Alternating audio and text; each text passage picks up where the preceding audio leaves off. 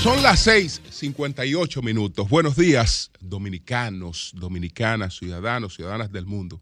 Julio Martínez Pozo. Los comentarios de los temas más importantes en el programa de mayor influencia de la radio y la televisión nacionales. Señores, en este, en este lunes, en este lunes, eh, pues 19 de junio, año 2023, buenos días a todo el equipo del Sol de la Mañana, la audiencia de Sol, la teleaudiencia del Futuro Canal 23, todas las personas que siguen nuestros contenidos a través de las redes sociales.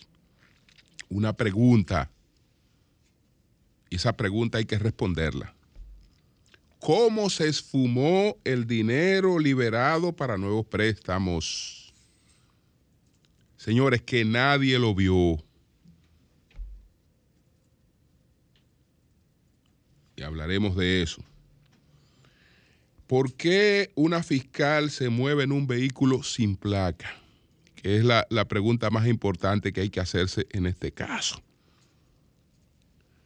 Y eh, tenemos, eh, creo que Blinken eh, se irá de China con las alforjas vacías.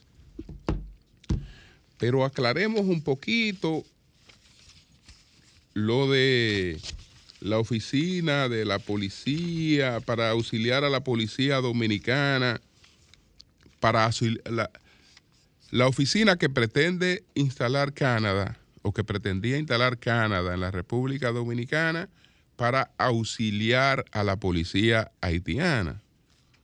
Cosa que yo no entiendo, porque si queremos ayudar a Haití, no hay manera de ayudar a Haití teniéndole miedo a Haití.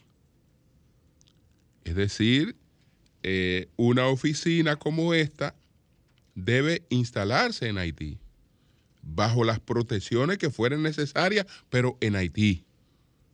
En Haití, porque ayuda con la seguridad en, en, en Haití. Eh, tiene una presencia de la comunidad internacional en Haití.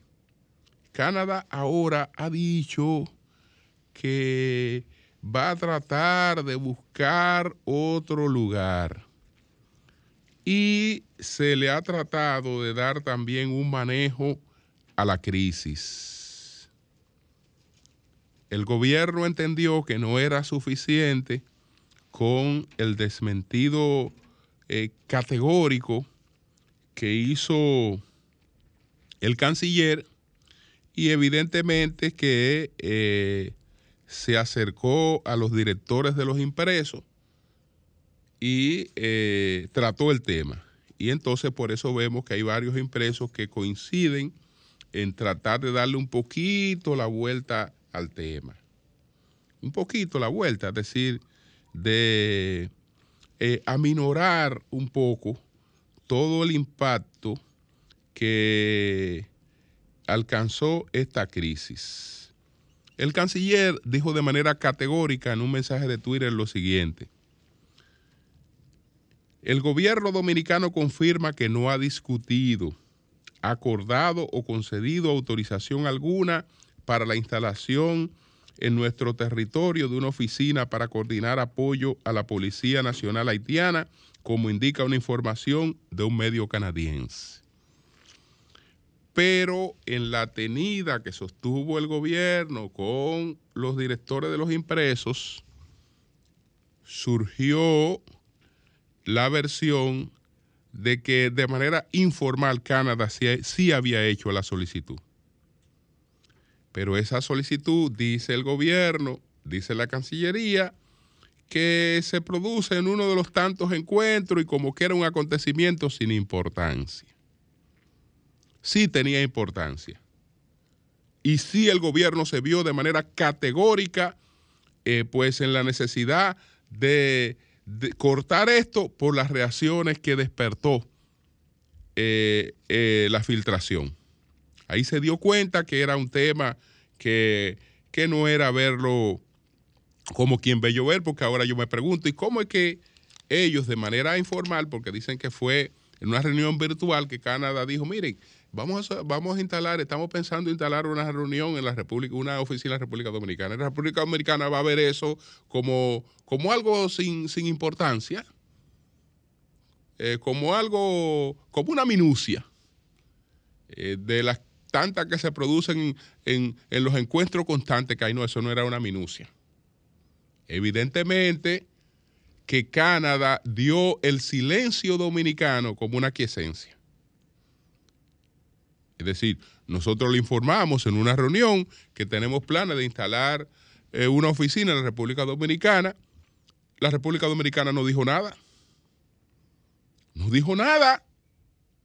Eso es, eso en el fondo. Lean las, las versiones que salen hoy en distintos medios, que son las mismas. Son las mismas. Eso, lo, eso es lo que te indica que realmente hubo un trabajo en ese sentido para eh, plantear eso. Entonces, ok, fue informal. Fue un asuntito así que surgió en una reunión, pero evidentemente que Canadá pudo haber pensado que el silencio dominicano era una quiesencia. No, esa oficina no se puede instalar en la República Dominicana. El gobierno dominicano no puede aceptar eso. Ustedes ven, eh, si leen las crónicas de, que están publicadas en varios periódicos, que hay un interés de presentar el anuncio de Canadá como una atención a la solicitud de la República Dominicana en el sentido siguiente. La República Dominicana ha estado clamando eh, que la comunidad internacional venga en auxilio de Haití. Y ese ha sido eh, una prédica constante de la República Dominicana. Entonces, lo que se quiere presentar en el fondito, leyendo bien, es que Canadá atiende esa solicitud de la República Dominicana. Es decir, Canadá está siendo solidaria con una solicitud que ha hecho la República Dominicana para que se venga en auxilio de Haití. Así es que se quiere presentar en el fondito el asunto. Así es que se quiere presentar. Esa, esa es la vuelta que le están dando al asuntito. Pero no. Esa oficina no se debe instalar en la República Dominicana.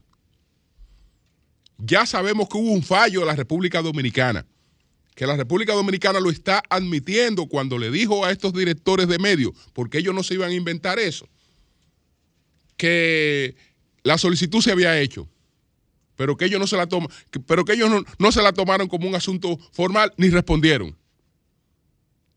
Y entonces eh, ya, ya, vemos, ya vemos lo que, lo que pasó. Entonces, entre otros detalles, se ha publicado que el gobierno canadiense está interesado en establecer una presencia en República Dominicana para apoyar la coordinación de asistencia eh, con la seguridad de Haití.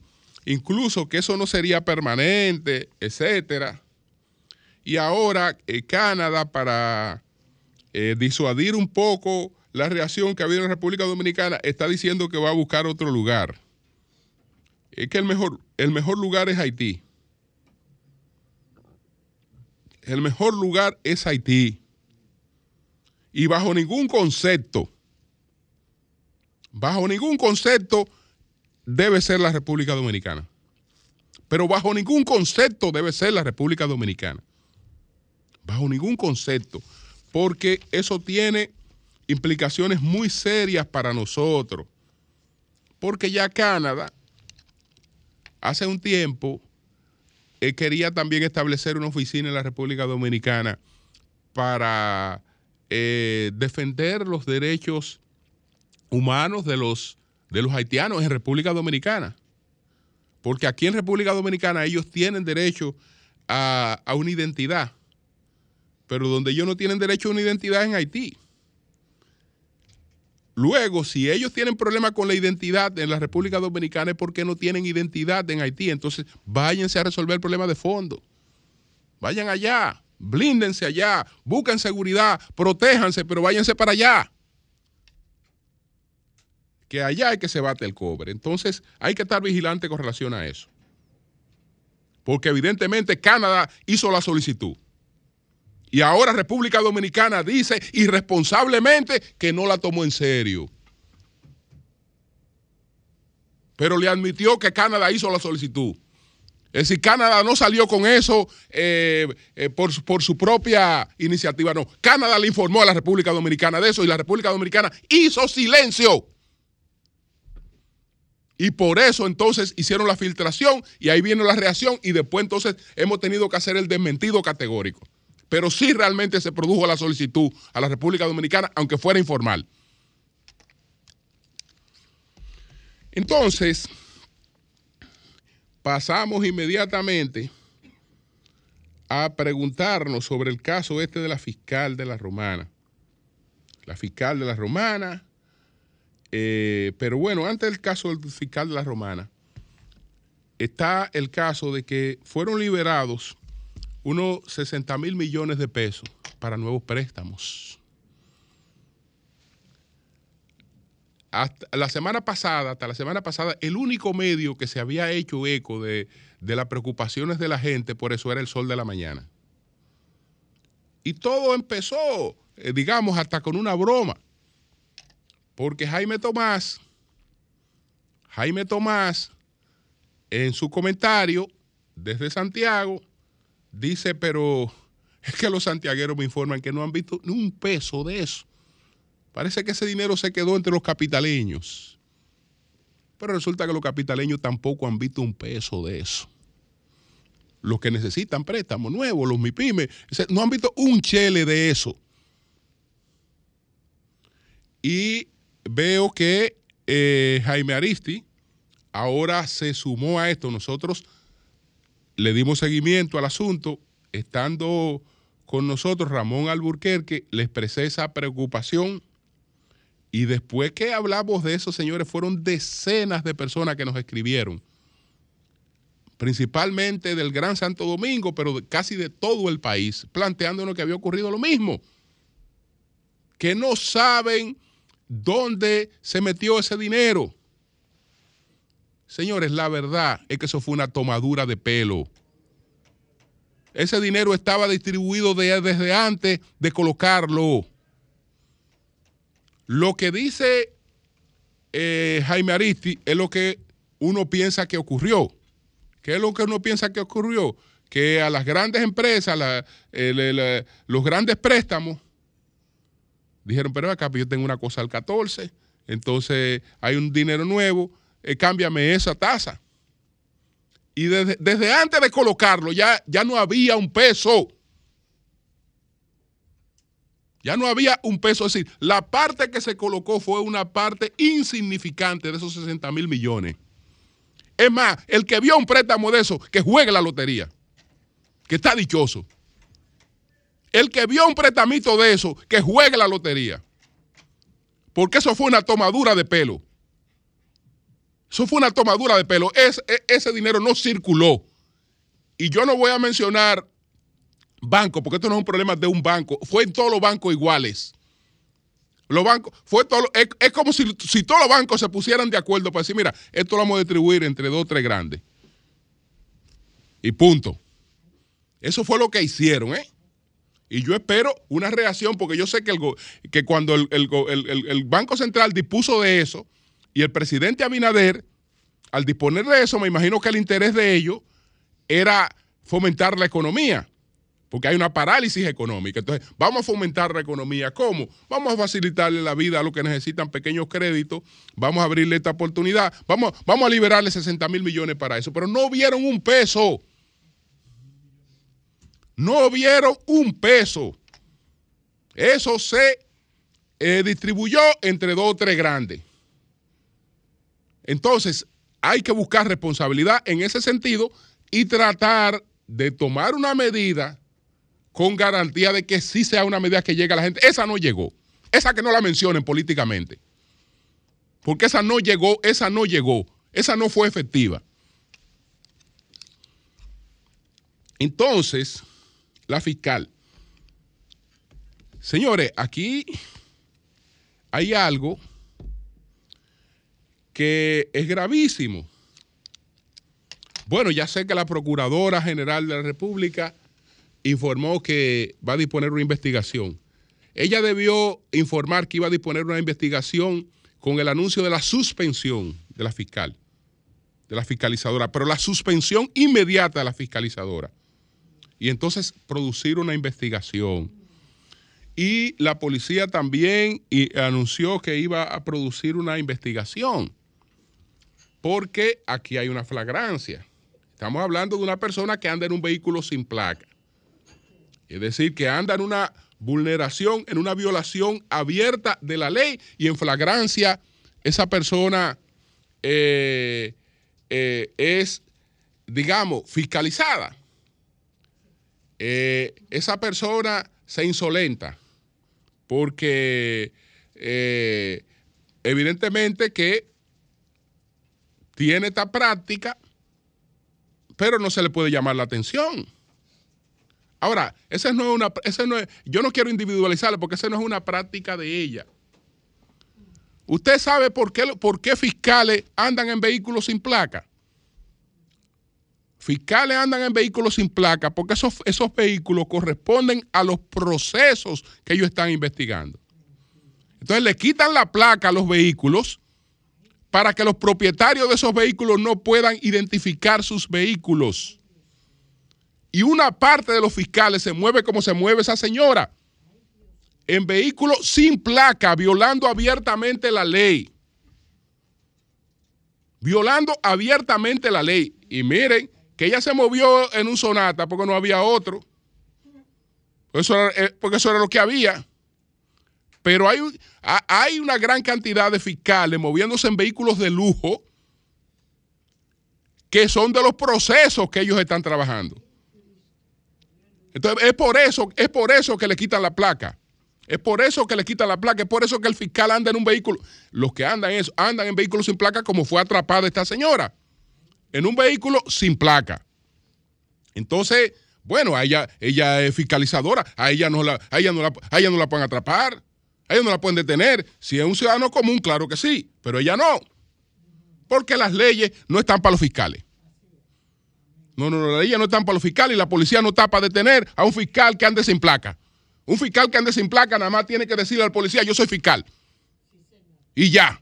¿Qué más, ¿Qué más usted quiere? Mi documento, yo soy fiscal. Yo puedo andar sin placa. Yo puedo andar haciendo lo que a mí me dé mi gana. Entonces, eh, se insubordina, eh, va al cuartel, eh, pone el carro donde le da la gana, le piden que lo mueva, hay una, una serie de cosas y toda la Toda la reacción fue una reacción de prepotencia, de insolencia. De insolencia. Ah, bueno, pero es, que es una práctica y no es ella. Y no es ella. Entonces, magistrada Miriam Germán, aproveche este hecho que de manera evidente se ve una violación en la que incurre constantemente el Ministerio Público que en usar parte de las propiedades que está investigando, como los vehículos, para moverse en ellos, que por eso es que le quita la placa. Por eso es que le quita las placas, la, placa a los vehículos para moverse en ellos, para usarlo. Ahora, si una persona que anda en un vehículo sin placa tiene un accidente o provoca una situación, ah, no es que ella es fiscal. Ella es fiscal. Ella, ella tiene patente de corso para hacer lo que ella le venga en gana. Ella es fiscal. Y como ella era fiscal, eso debió terminar ahí.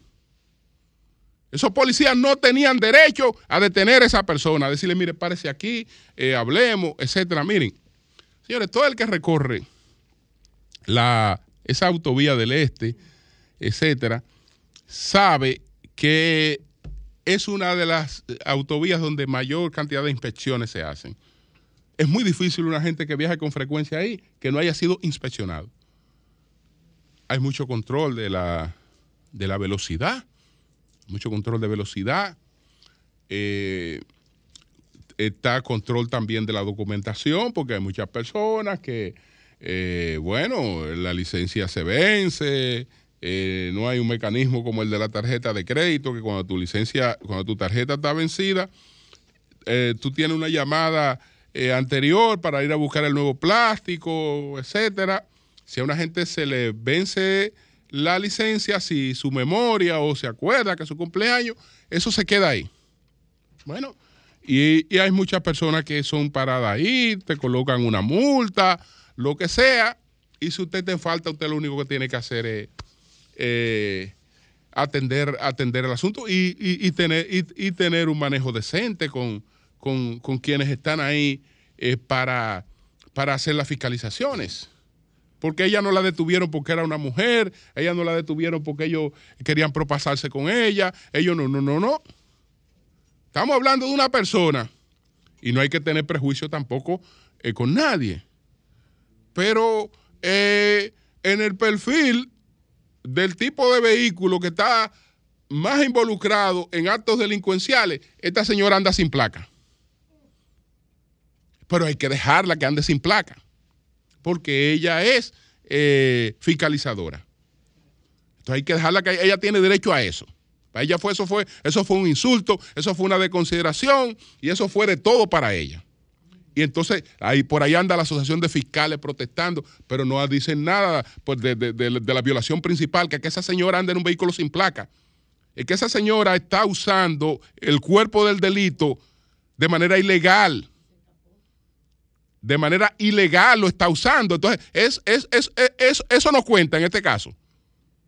Eso puede, eso puede obviarse sin problema.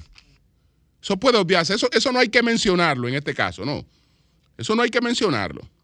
Que más adelante veremos las implicaciones porque lamentablemente la ley es muy flexible, incluso hasta la nueva ley de tránsito. Porque andar en un vehículo sin placa, eso no debe ser una infracción, no debe ser una infracción de tránsito, debe ser un acto criminal. Eso debe ser un crimen. Eso debe ser un crimen, no lo es lamentablemente. No, no, no. El crimen, eh, en este caso está, él se agrava porque no es que ella ande en un vehículo sin placa, repito. Eso es cuerpo del delito. Eso es, eso es eh, un uso prostituido que los fiscales le dan a los bienes que tienen eh, bajo su investigación. Entonces, eso realmente también tiene que ser objeto de una de unas indagatorias, de una, de una investigación. Eh, y es una de las cosas importantes que están, que están aquí. Bueno, eh, el secretario de Estado, el canciller de Estados Unidos, está de visita en China.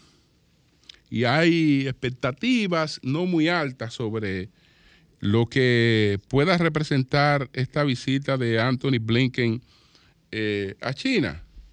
Indiscutiblemente que es un punto de distensión, pero eh, lamentablemente Estados Unidos está colocado en una situación sumamente difícil con relación a, a China, porque en Estados Unidos primó el criterio de que en la posmodernidad el dominio del conocimiento equivalía al dominio del mundo.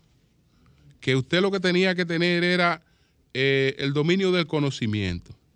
Y que las chimeneas eh, se podían ir a otro lugar sin ningún problema, donde eh, esas chimeneas pudieran prenderse con una mano de obra más abaratada. Y Estados Unidos entonces, el más sabio de todos los países del mundo, eh, se quedó sin chimeneas. Se quedó sin chimeneas porque ya habíamos superado. Las chimeneas son, eh, digamos, un, una, un recordatorio de la sociedad industrial. Ya superamos la sociedad industrial. Ya estamos en la era del conocimiento. Entonces nosotros nos quedamos sin chimenea. Bueno, Estados Unidos se quedó sin chimenea. Quedarse sin chimenea se ha quedado también sin clase media. Se ha quedado sin clase media porque fue una sociedad que mantuvo un equilibrio porque fue una sociedad de clase media. Ya no es una sociedad de clase media.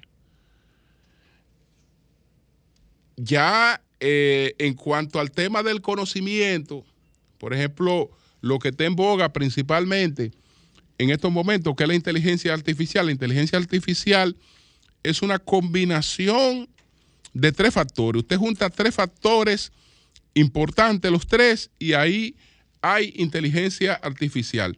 el primer factor son los algoritmos, la eficiencia eh, de los algoritmos. El segundo factor, estamos hablando de la, capacidad computacional, es decir, la capacidad en la, en la computadora. Y eh, el, el, tercer factor es el cúmulo de datos. Usted junta esas tres cosas y eh, tiene desarrollo de inteligencia artificial. Nadie está por encima de China en eso. En, en estos momentos. Es decir, que se han quedado con la chimenea y con el liderazgo también de, del conocimiento. Trump, que eh, en su campaña prometió que iba a equilibrar eso y por eso declaró la guerra contra, contra China, pero esa guerra tiene, eh, digamos, ya un efecto eh, prácticamente inútil. Miren algunos datos de lo que está representando China en la producción en estos momentos. Así que no, es, no, es, solo, no es solo con las chimeneas.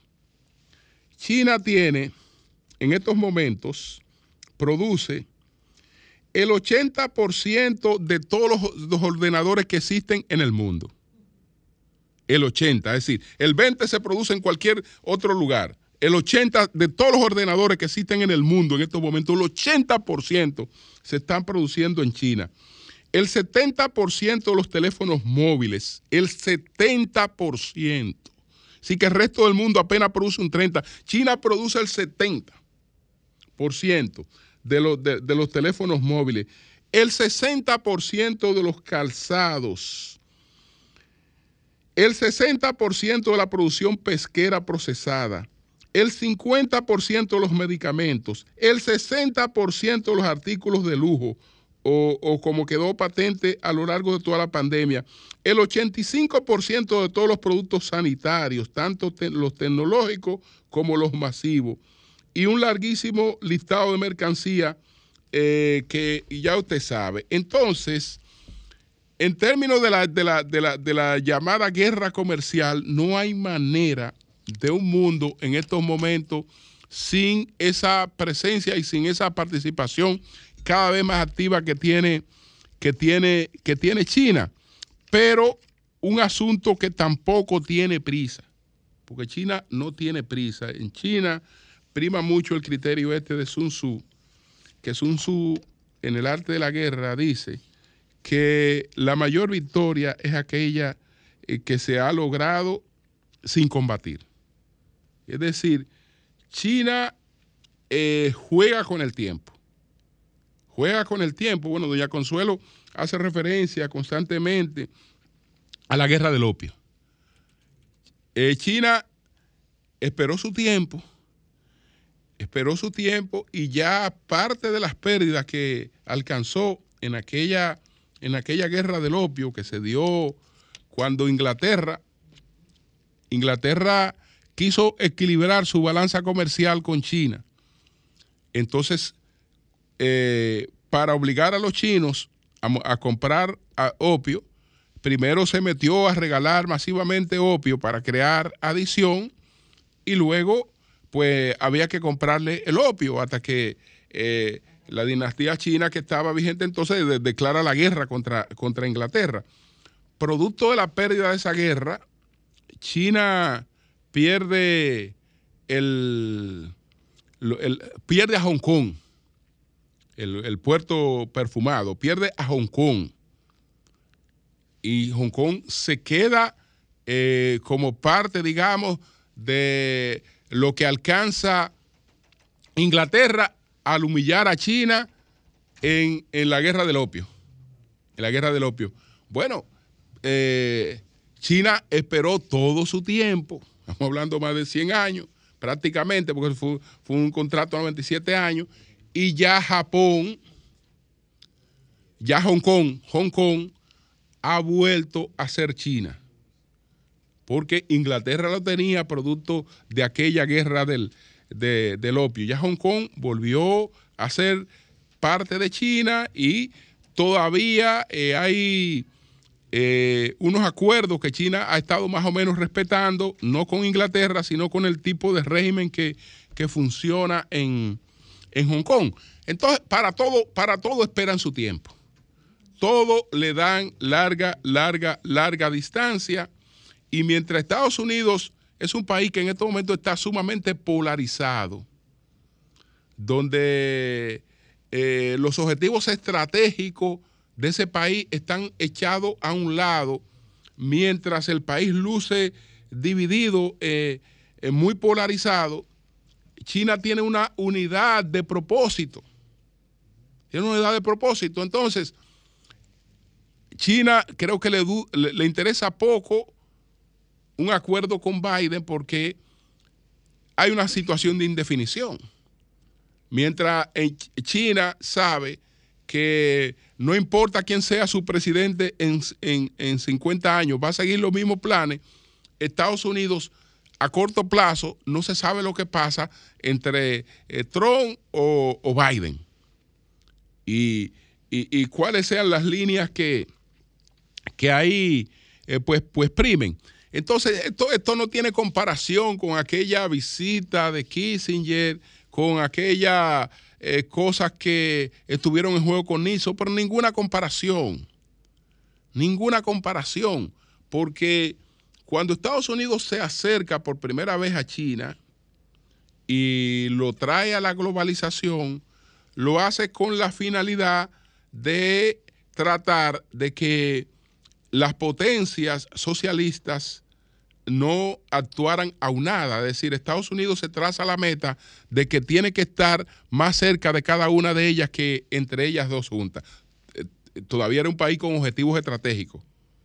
Era un país con objetivos estratégicos, no era un país que estaba dividido en torno a todas las cositas que está dividido ahora. Y logra, y logra, y logra, y logra entonces eh, incorporar a China al mundo. Pero ¿qué pasa con, con China? Cuando Rusia era la competencia de Estados Unidos, y cuando se entendía que Rusia podía alguna vez alcanzar a Estados Unidos, lo más cerca que tuvo Rusia, lo más cerca fue en el año de 1971. En el año de 1971, el Producto Interno de la Unión Soviética era, alcanzaba un 60%. Cuando más cerca estuvo del de los Estados Unidos, estuvo un 60% el de Estados Unidos un 60. En el caso de, China, ya hace tiempo que superó en esa parte a Estados Unidos. No lo ha hecho ni en la parte tecnológica propiamente dicha, aunque va camino a eso. En la parte espacial está junto con Rusia y Estados Unidos en el espacio, que son los tres, los tres países más adelantados en, en, la parte, digamos, del desarrollo eh, espacial. Y bueno, Estados Unidos todavía tiene un predominio eh, oceánico que no lo tiene nadie. Tiene más de mil bases militares eh, en, en, distintos confines del mundo y un dominio pleno de los océanos. Todavía eso no lo tiene China, ni, ni cerca. Pero en, en todos los otros aspectos, realmente ellos van agotando una programación que es muy difícil de, detener. Es muy difícil de detener realmente un mundo en el que el predominio principal va a ser el predominio, el predominio chino. Entonces, puede haber conversación, la hay, entretención, etcétera, pero eh, no, creo, no creo que pueda sacar muchas cosas Blinken de esto, ni que esto impacte la guerra en Ucrania, ni que eh, haya ningún beneficio realmente importante para Estados Unidos de estas conversaciones. Cambio fuera.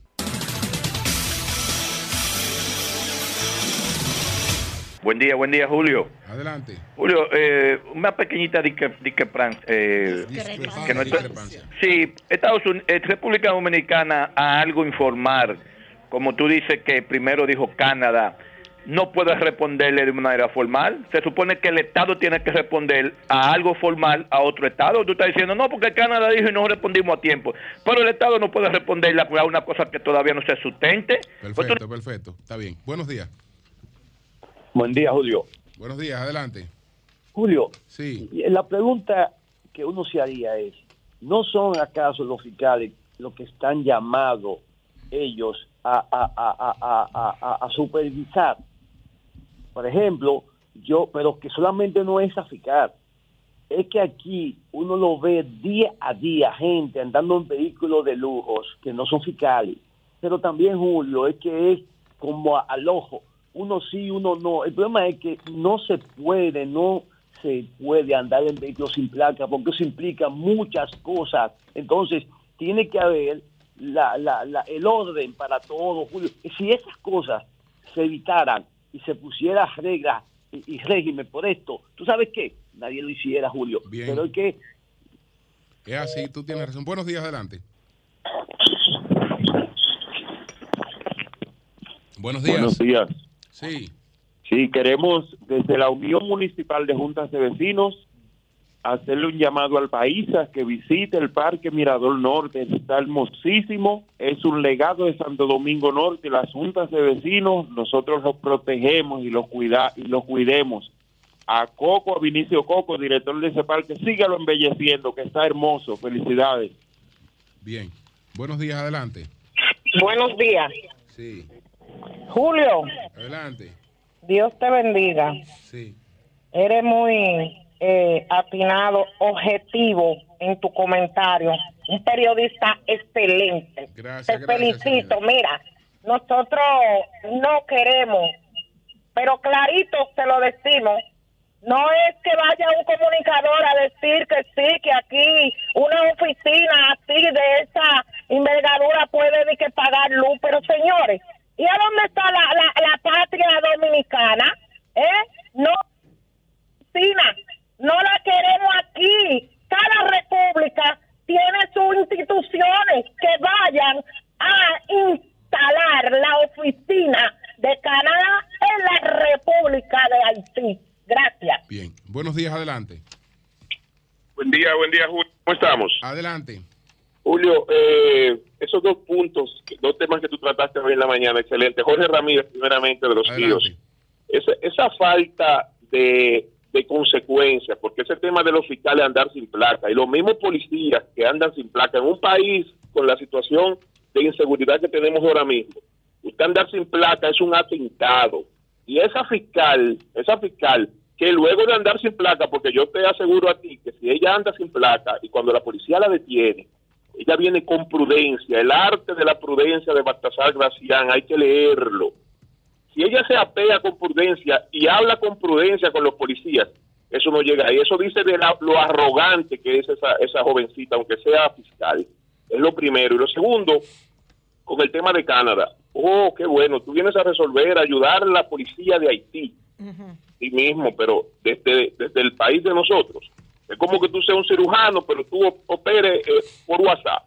No, así no. Que Canadá se, se, empantalone y que sea responsable y que vaya a resolver esa situación de nuestros vecinos haitianos allá Haití.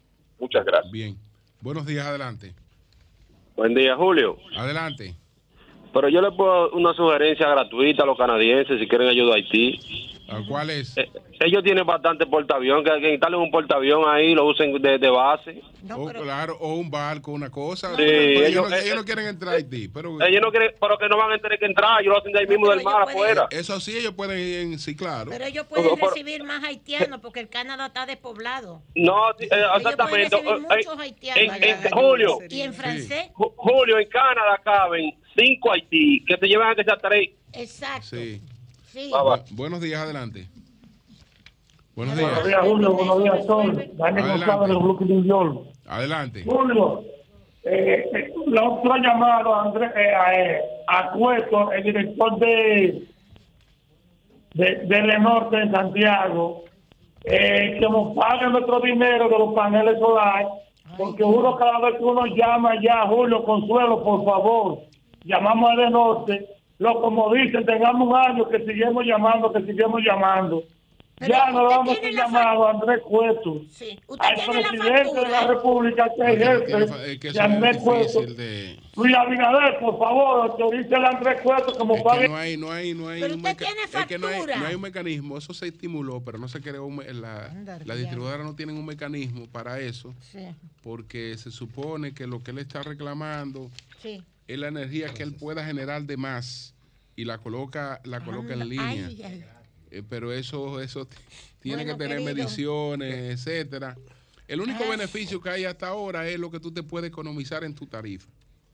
Eh, porque lo otro ya eh, hay que crear mecanismos para eso. Buenos días, adelante. Bueno. Buenos días. Julio. Y mientras tanto los Estados Unidos continúan con esa competencia real que tienen con los chinos, bueno, ellos, eh, ellos, no ellos, no tienen competencia con los chinos, no. Y yo, eh, la verdad es que no la tienen. Cuando, cuando, tú, cuando tú ves la desproporción, no hay competencia.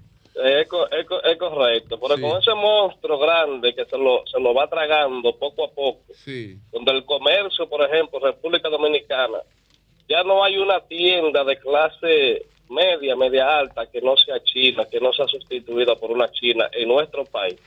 Producen en su país y venden en nuestro país. Pero los Estados Unidos lo que siguen es entretenido en imponernos sus reglas de vida, en imponernos los lo, LGBT, en imponernos el tema de los abortos, en imponernos sus reglas de, derechos, humanos, la, ideología de género. Esa, su mayor preocupación hoy en día es eso, que, que sigan ahí, que continúen ahí que continúen ahí, que cuando quieran, cuando quieran hmm. eh, volver nuevamente a, tener realmente poder y espacio de poder en los países que ellos históricamente han tenido, ya le va a ser muy tarde, porque no se están ocupando de la economía de los pueblos latinoamericanos ni del mundo. Bien, pues gracias a ti, gracias a ti. Bueno, señores, son las 7:46 minutos. Buenos días, doña Consuelo, adelante. Muchas gracias. Buenos días a todos y a todas. Y a todes. Por si la moca, ¿verdad? Para que no me digan que si yo qué cosa y racista. Yo no sé lo que otro, pero racista. Entonces, buenos días, Pedro. Buenos días, doña. Hola, hola. chicos, buenos días, buenos días, bendiciones. Bien, en el plano internacional, yo creo que es interesante, Julio lo estaba también comentando, la visita del señor Anthony Blinken secretario de Estado, que ese es el canciller, el ministro de Relaciones Exteriores norteamericano, a China por dos días. Ya hoy, ya hoy, él llegó el domingo. Ya hoy se reunió también con el canciller chino. Estuvieron reunidos, Wang Yi. Se supone que esta tarde, que ya debe ser de tarde allá en China, se va a reunir con Xi Jinping. Se supone que ya se acordó esa reunión con Xi Jinping. Pero es una forma, todos la prensa lo dice, de, de suavizar las asperezas que, que, hay, que hay en las relaciones de Estados Unidos y China. Esta reunión se iba a dar cuando apareció el famoso globo aerostático que, Estados Unidos eso hay que tumbarlo y lanzó aviones. Pero que eso es un globo decían los chinos eso es un globo para ver el cambio climático no no no eso es un globo yo que era el globo de Capadocia en Turquía. Eso es un globo espía pues le cayeron a bombazo y lo tumbaron y lo tumbaron bueno total todavía no han dicho lo que tenía el fuñido globo pero bueno. Cayó en el mar, cruzó Estados Unidos entero. Le dijeron de todo también a Biden. Eh, ¿Por qué usted no tumba ese globo antes? Eso es un globo espía. Y le dijeron de todo a Biden, principalmente a los republicanos, como que Biden se estaba dejando engañar por los chinos. Ese era el tiempo de la reunión en que iba Blinken para China y no se hizo por todo este escándalo con el globo. Después las cosas se han seguido complicando. está la guerra tecnológica eh, ahora mismo. Recuérdense que nosotros le hemos hablado de cómo hay toda una tensión por el ciberespacio también entre China y Estados Unidos. Hay tensión con respecto a esto, tensiones con respecto al comercio, tensiones militares a un nivel que Estados Unidos quiere armar, armar países ya en el Indo-Pacífico, del lado del Indo-Pacífico, en días atrás le traje la información, hacer, modernizar las, las armas. Por eso es que la industria de la, de la guerra, como se le llama, el complejo militar industrial norteamericano, está tan satisfecho, esa es mi opinión, con la guerra de Ucrania, que no termine nunca, porque nos está yendo muy bien. Le mandaron a Ucrania una caterva de féfere viejo, misiles viejos, aviones viejos, qué sé yo, qué viejo. Jondea todo eso, jondéaselo a los rusos, que nosotros vamos a fabricar cosas nuevas. Entonces Ucrania está ahora mismo en una contraofensiva. Los rusos en una ofensiva y Ucrania sale todos los días la contraofensiva de Ucrania y los éxitos de la contraofensiva de Ucrania, lo cual no es nuevo. No es nuevo. Déjeme darle nada más este dato rapidito. Murió un señor militar, era un analista militar norteamericano, a los 92 años, Daniel Ellsberg. Ese señor fue el que filtró los papeles del Pentágono y se convirtió en un agente para la paz en los Estados Unidos, de esas cosas que suceden en Estados Unidos. El señor Ellsberg trabajaba militarmente. Lo mandaron a Vietnam. Tiene un historial, ustedes lo pueden buscar. Excelente. Y se dio cuenta, estando en Saigón, que había un informe que McNamara había mandado hacer, el señor McNamara, sobre Vietnam, en donde había unas directrices de cómo manejar la guerra de Vietnam desde el inicio de la, de la participación de Estados Unidos ya abiertamente en Vietnam hasta su salida después. Siete mil páginas. Y él pudo entrar por la posición que tenía a esas siete mil páginas, a ese informe que habían mandado hacer el señor McNamara.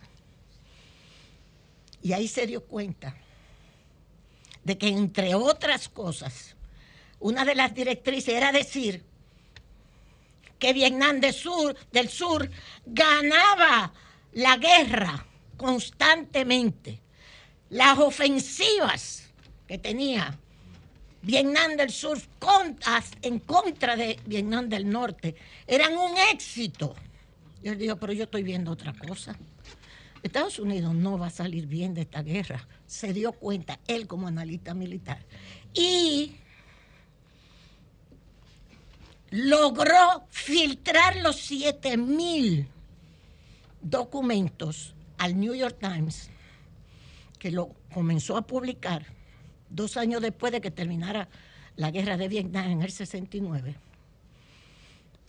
y se armó un reperpero en Estados Unidos. Ese señor develó en esos documentos que se llaman los papeles del Pentágono sobre la guerra de Vietnam. Él acaba de morir. Y que las cosas que explican, usted la puede encontrar en la prensa, el, el señor Daniel Ellsberg, te recuerda mucho lo que está sucediendo en Ucrania. todos los días sale el triunfo de los ucranianos sobre Rusia. Bien.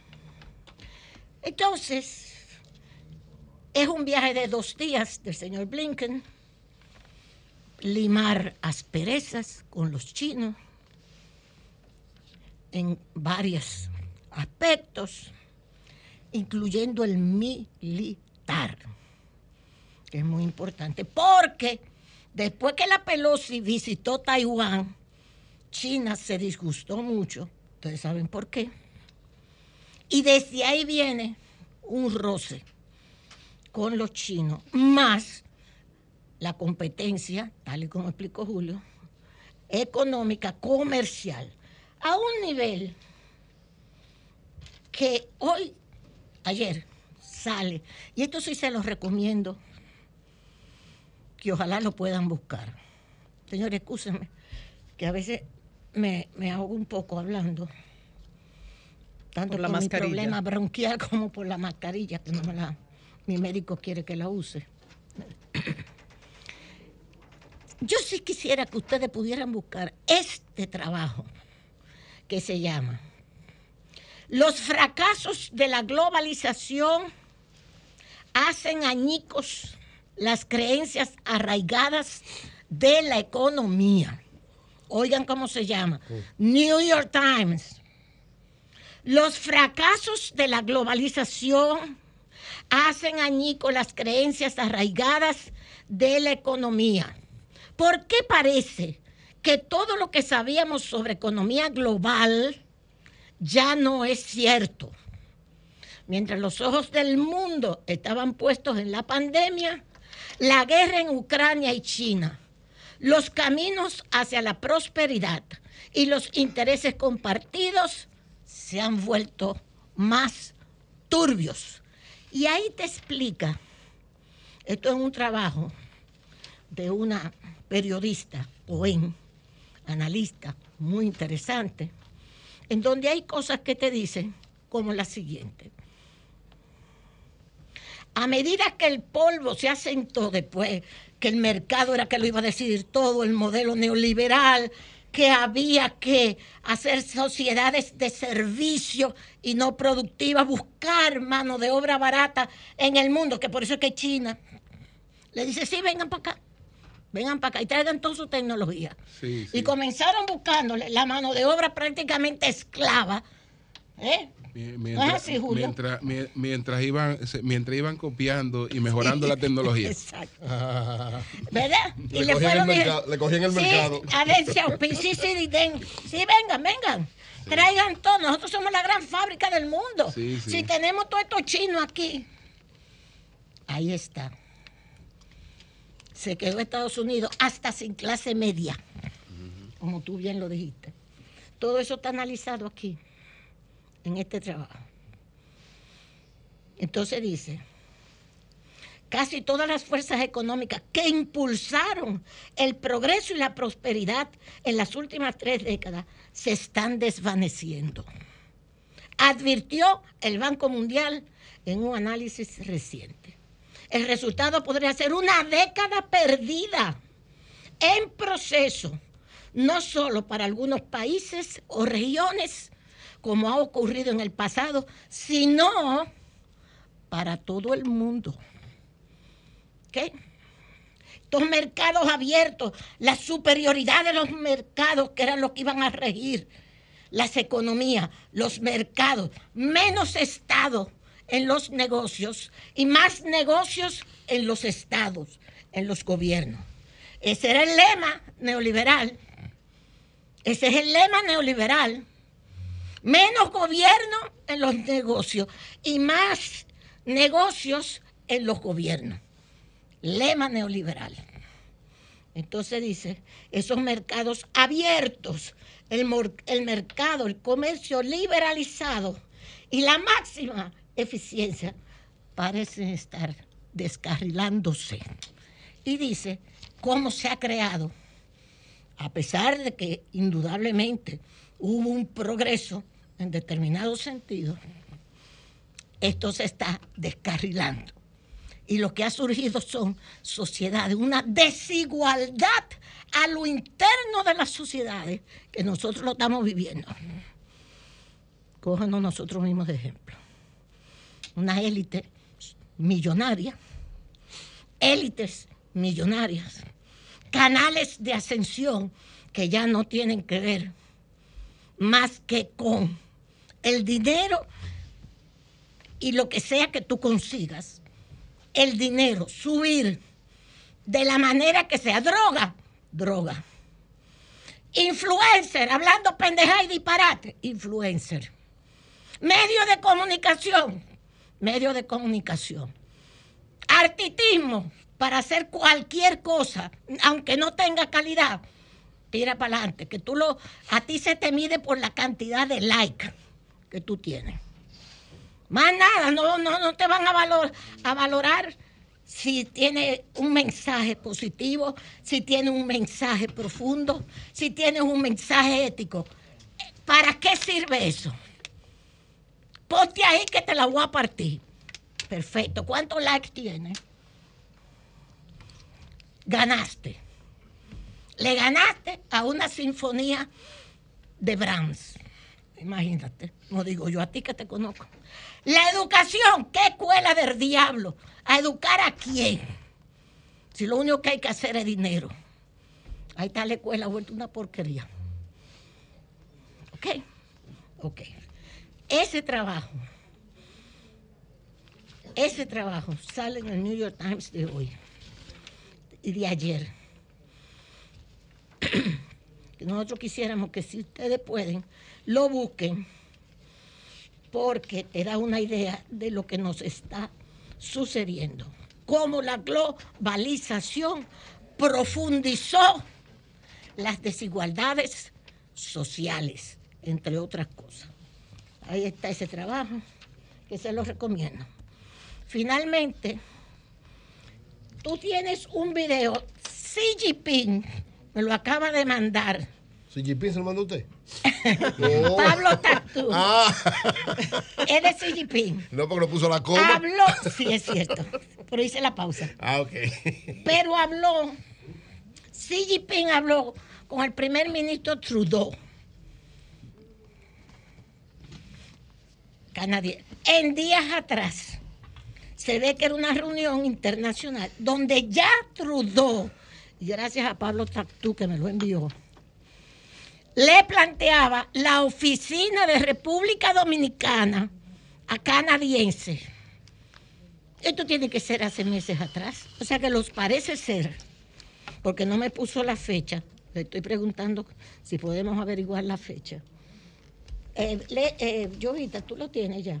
Sí. De Xi Jinping hablando Xi Jinping con Trudeau y Trudeau le dice que están, quieren instalar esa oficina. Y Xi le dice, República Dominicana es soberana y tiene que decidir. No me hable de eso. Los problemas de Haití se resuelven en Haití. Le dice Xi Jinping. Pon el video, por favor.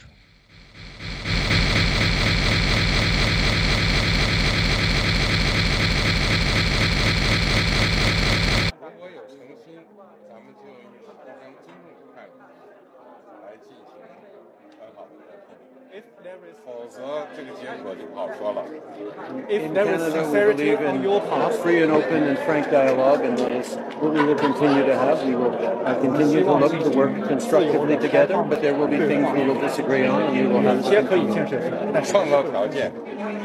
Let's create the conditions first.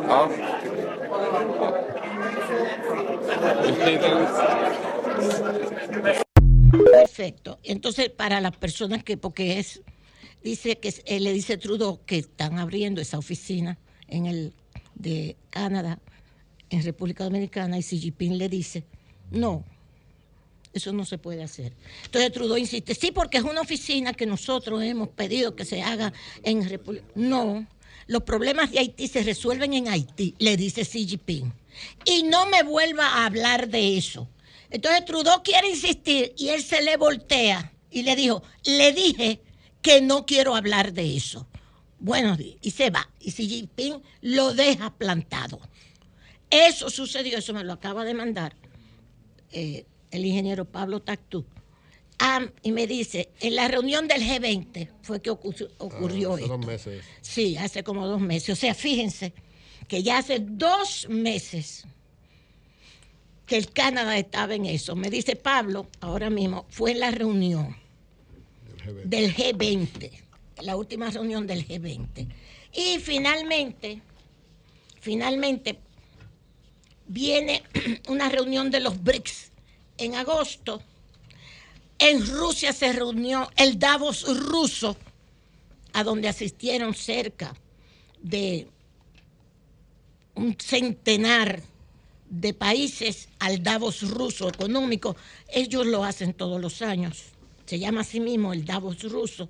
Se inició el miércoles 14, se extendió hasta ayer, hasta el sábado y el domingo, con el tema principal, desarrollo soberano, la base de un mundo justo.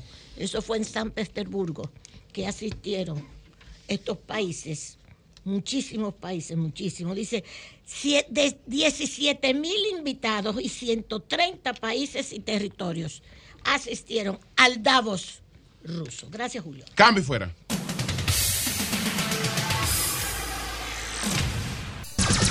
Son 106.5. Bien, entonces, doña Consuelo, Sí, para que hagamos mire, la, la aclaración. Gracias, don Julio. Mire, me está llegando información y se lo llamo también a, a- a- a la persona que nos envió el, el video, que esa conversación que está ahí no es la conversación que Xi Jinping y Trudeau tuvieron sobre República Dominicana. Parece ser que le han hecho un, un- un montaje A algo la- que pasó hace a un algo tiempo. que sí pasó entre Xi Jinping y. Trudeau, pero no tiene que ver con la República Dominicana, es la, la aclaración que nos están haciendo. Gracias. Así es, así es. Bueno, pues, eh, tene- ¿a qui- ¿a quién tenemos aquí? Tenemos a, a Tobía Crespo. Tobía, el mi amigo, el diputado, diputado Tobía Tobía. Crespo de la Fuerza del Pueblo. Él fue el autor y propulsor de la ley 63-17. O esa es la de movilidad. Sí. Bu- bu- buenos días, trabajo. buenos días, diputado. Buenos días, eh, Julio. Buenos días a todo el elenco de este programa de Sol de la Mañana. Gracias eh, por contactarnos en el día de hoy tan temprano. Que Dios le bendiga a cada uno de ustedes. Igual para ti, hermano. Diputado, el conducir un vehículo sin placa eh, quedó como una simple infracción de tránsito.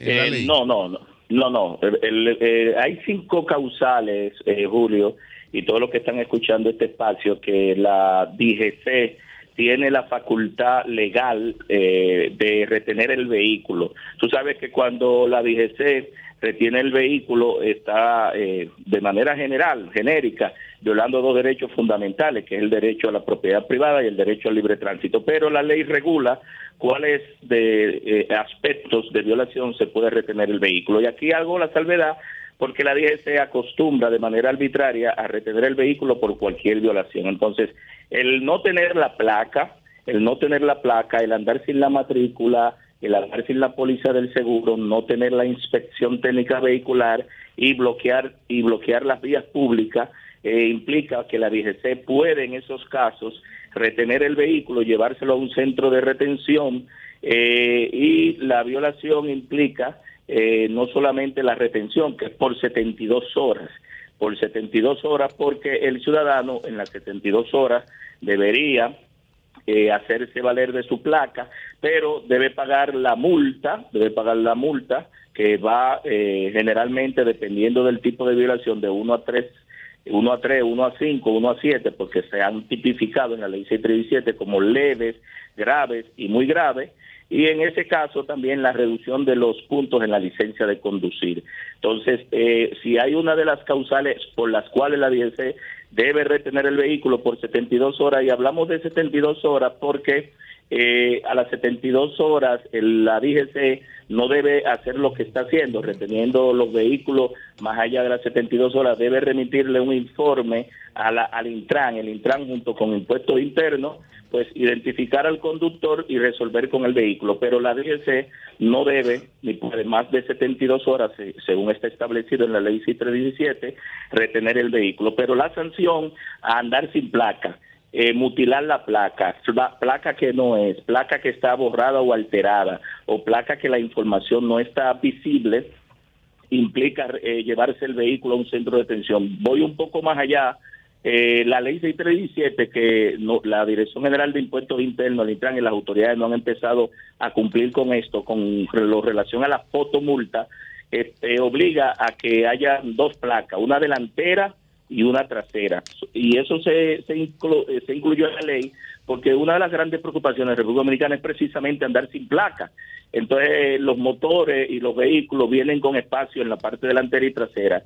Eh, yo sé que se estuvo trabajando un proyecto para entregarle la chapa delantera y la chapa trasera, porque al final cada año lo que se le pone es un sticker en el, en el vidrio eh, delantero en la parte derecha y pagar el impuesto correspondiente. Entonces, eso es lo que establece la, la ley 6317 a la persona que anda sin placa, porque de hecho y de derecho, cuando usted saca eh, la primera placa, paga un 17% del valor total del vehículo y por ende la Dirección General de Impuestos Internos debe entregarle las dos placas, la delantera y la trasera. Esta medida de eliminar una placa la, la tomó una vez una, direct, una ex directora de Impuestos Internos, en ese momento se llamaba Renta Interna, porque se agotaron la, la chapa metálica pero eh, como uno de los problemas más graves de aquí de República Dominicana y sobre todo lo insertamos mucho con las motocicletas que se utiliza mucho para los atracos, la, el sicariato y otro elemento de delincuencia, es poner las dos placas.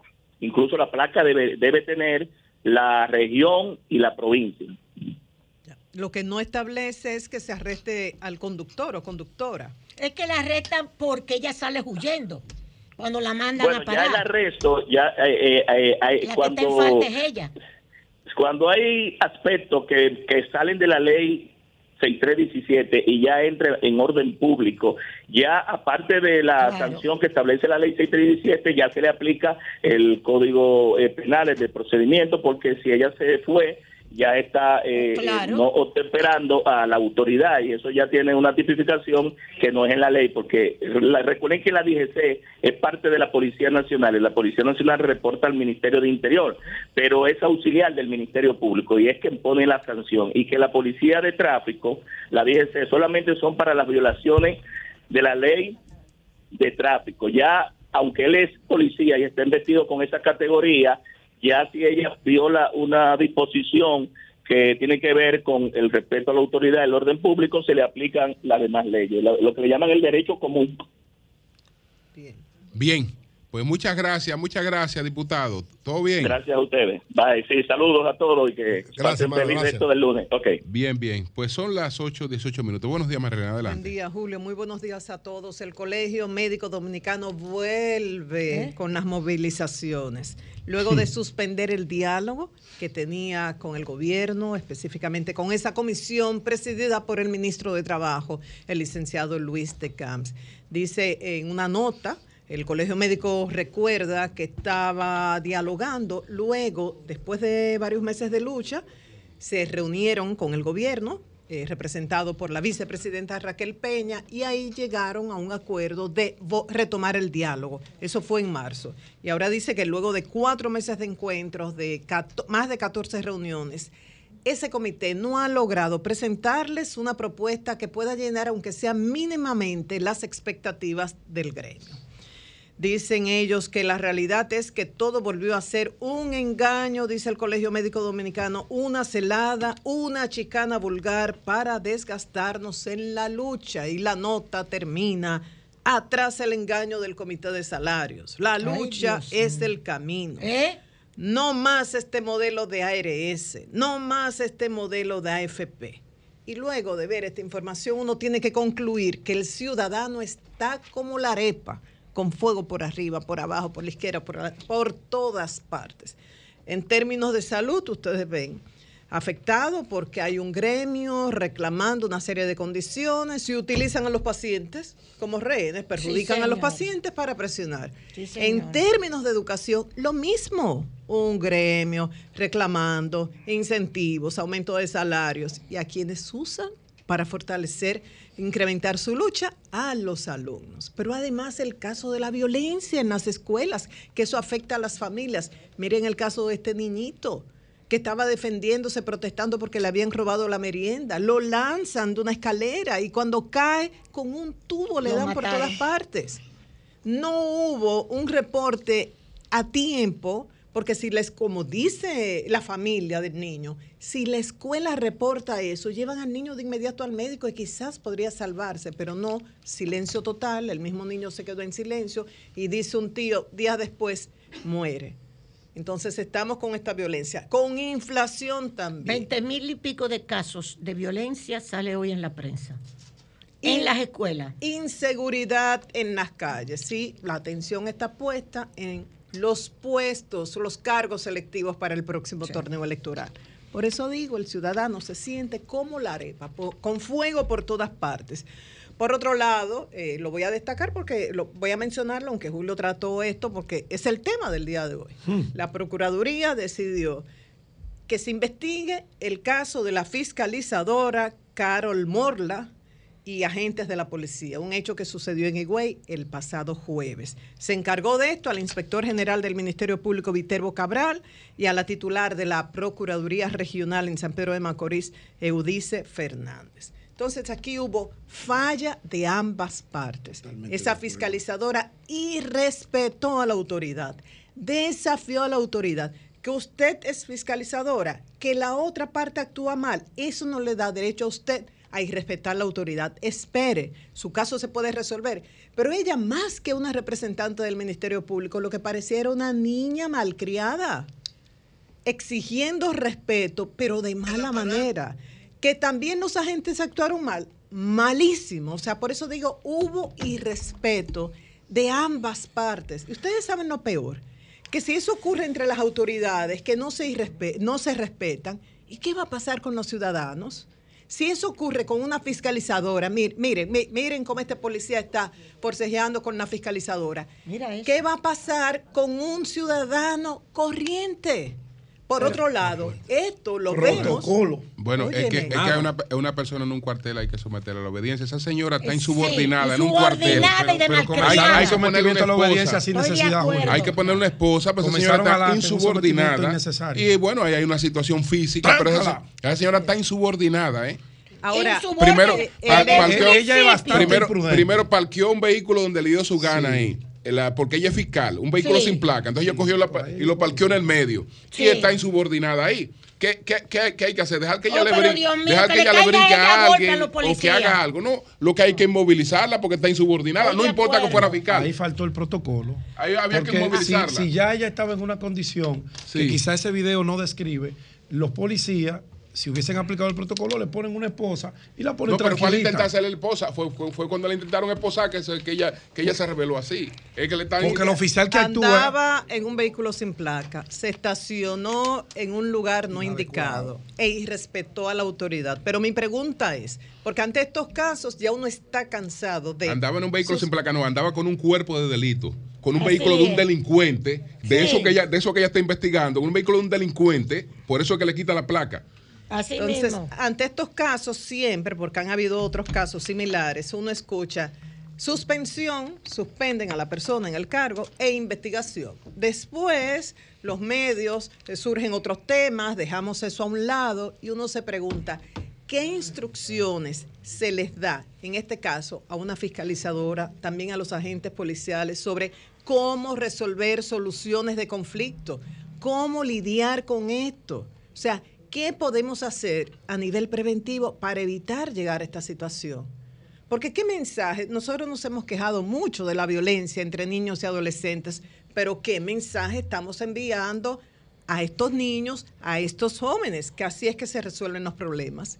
Entonces, en este caso, la fiscalizadora está viva, pero ustedes se recuerdan el caso de David de los Santos, aquel señor que murió producto de una golpiza, todo esto ya investigado y confirmado, después que fue arrestado en Agora Mall.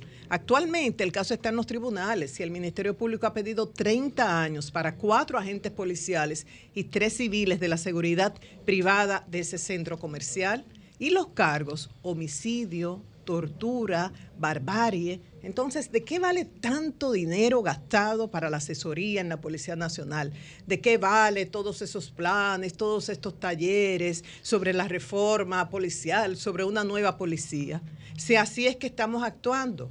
Que la chica desafió a la autoridad, sí, pero hubo No, y respeto eh, de ambas ella, partes. ella no solo desafió la autoridad, ella andaba como un, bueno, es una fiscal, pero Que eh, Dios me el- libre el, caer el en andar con un de esa vehículo sin placa, ya tú sabes lo que implica. Sí. Y en un vehículo con ese perfil, Sí. sobre todo sin placa. Es Y salió una- huyendo. eh, y, la- y no la se, y no se paró en ningún momento. Ella es la que va al cuartel. La que está mal es ella. Es la que se va a presentar al cuartel porque a ella. ella no la podían parar, porque ella puede Sí, andar un vehículo sin placa y ella es fiscal. Ella, la- eh, ella puede andar un vehículo sin placa. que se acelere esta investigación de parte de la Procuraduría. Sí, pero ya están hablando de que van a cancelar a, los a los policías. Ah, no me pues no. Que informen. Pues no pueden cancelar No los policías así. No es verdad. Que informen bien sobre este caso, sobre los resultados de la investigación, porque de aquí, de, de esto depende la señal que se envíe a la población en general. Es verdad. Y uno se pregunta, ahora uno se entera de estos casos por los videos, pero hay muchos casos que surgen y no son grabados. Pero es la misma no policía que lo grabó, ¿eh? Bueno. Quien Por lo otro- grabó es la misma policía. Por otro lado, está circulando una muy información bien. que sería bueno que las autoridades confirmen.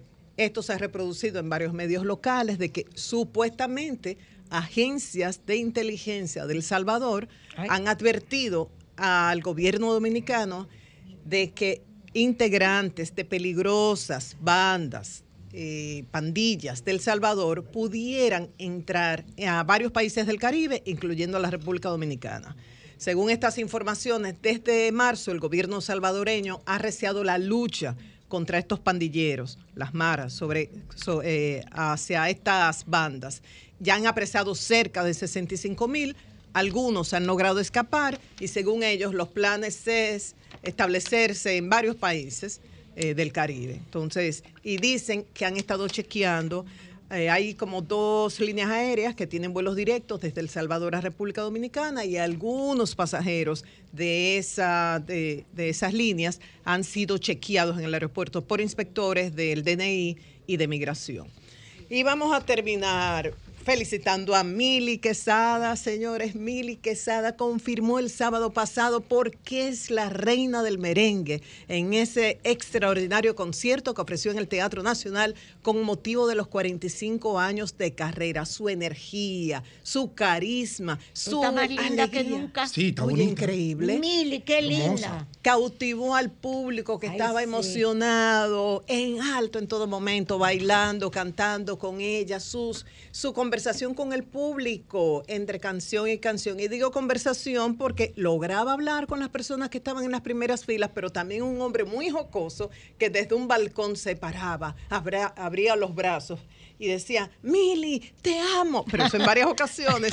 Y Mili le respondía, chico, no me tiente, que estoy solita y solicitando.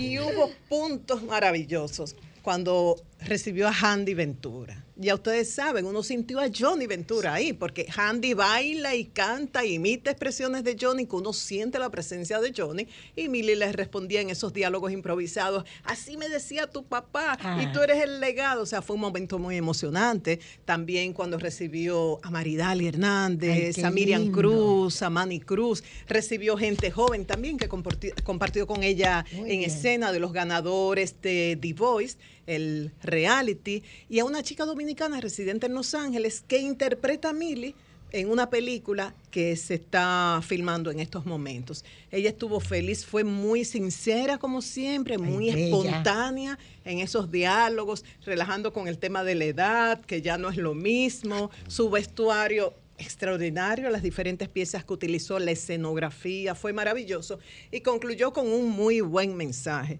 destacando el rol de los artistas. Decía, ¿qué sería de este país sin los artistas? ¿Nosotros aportamos o no? ¿Somos productos imprescindibles? Y yo creo que sí.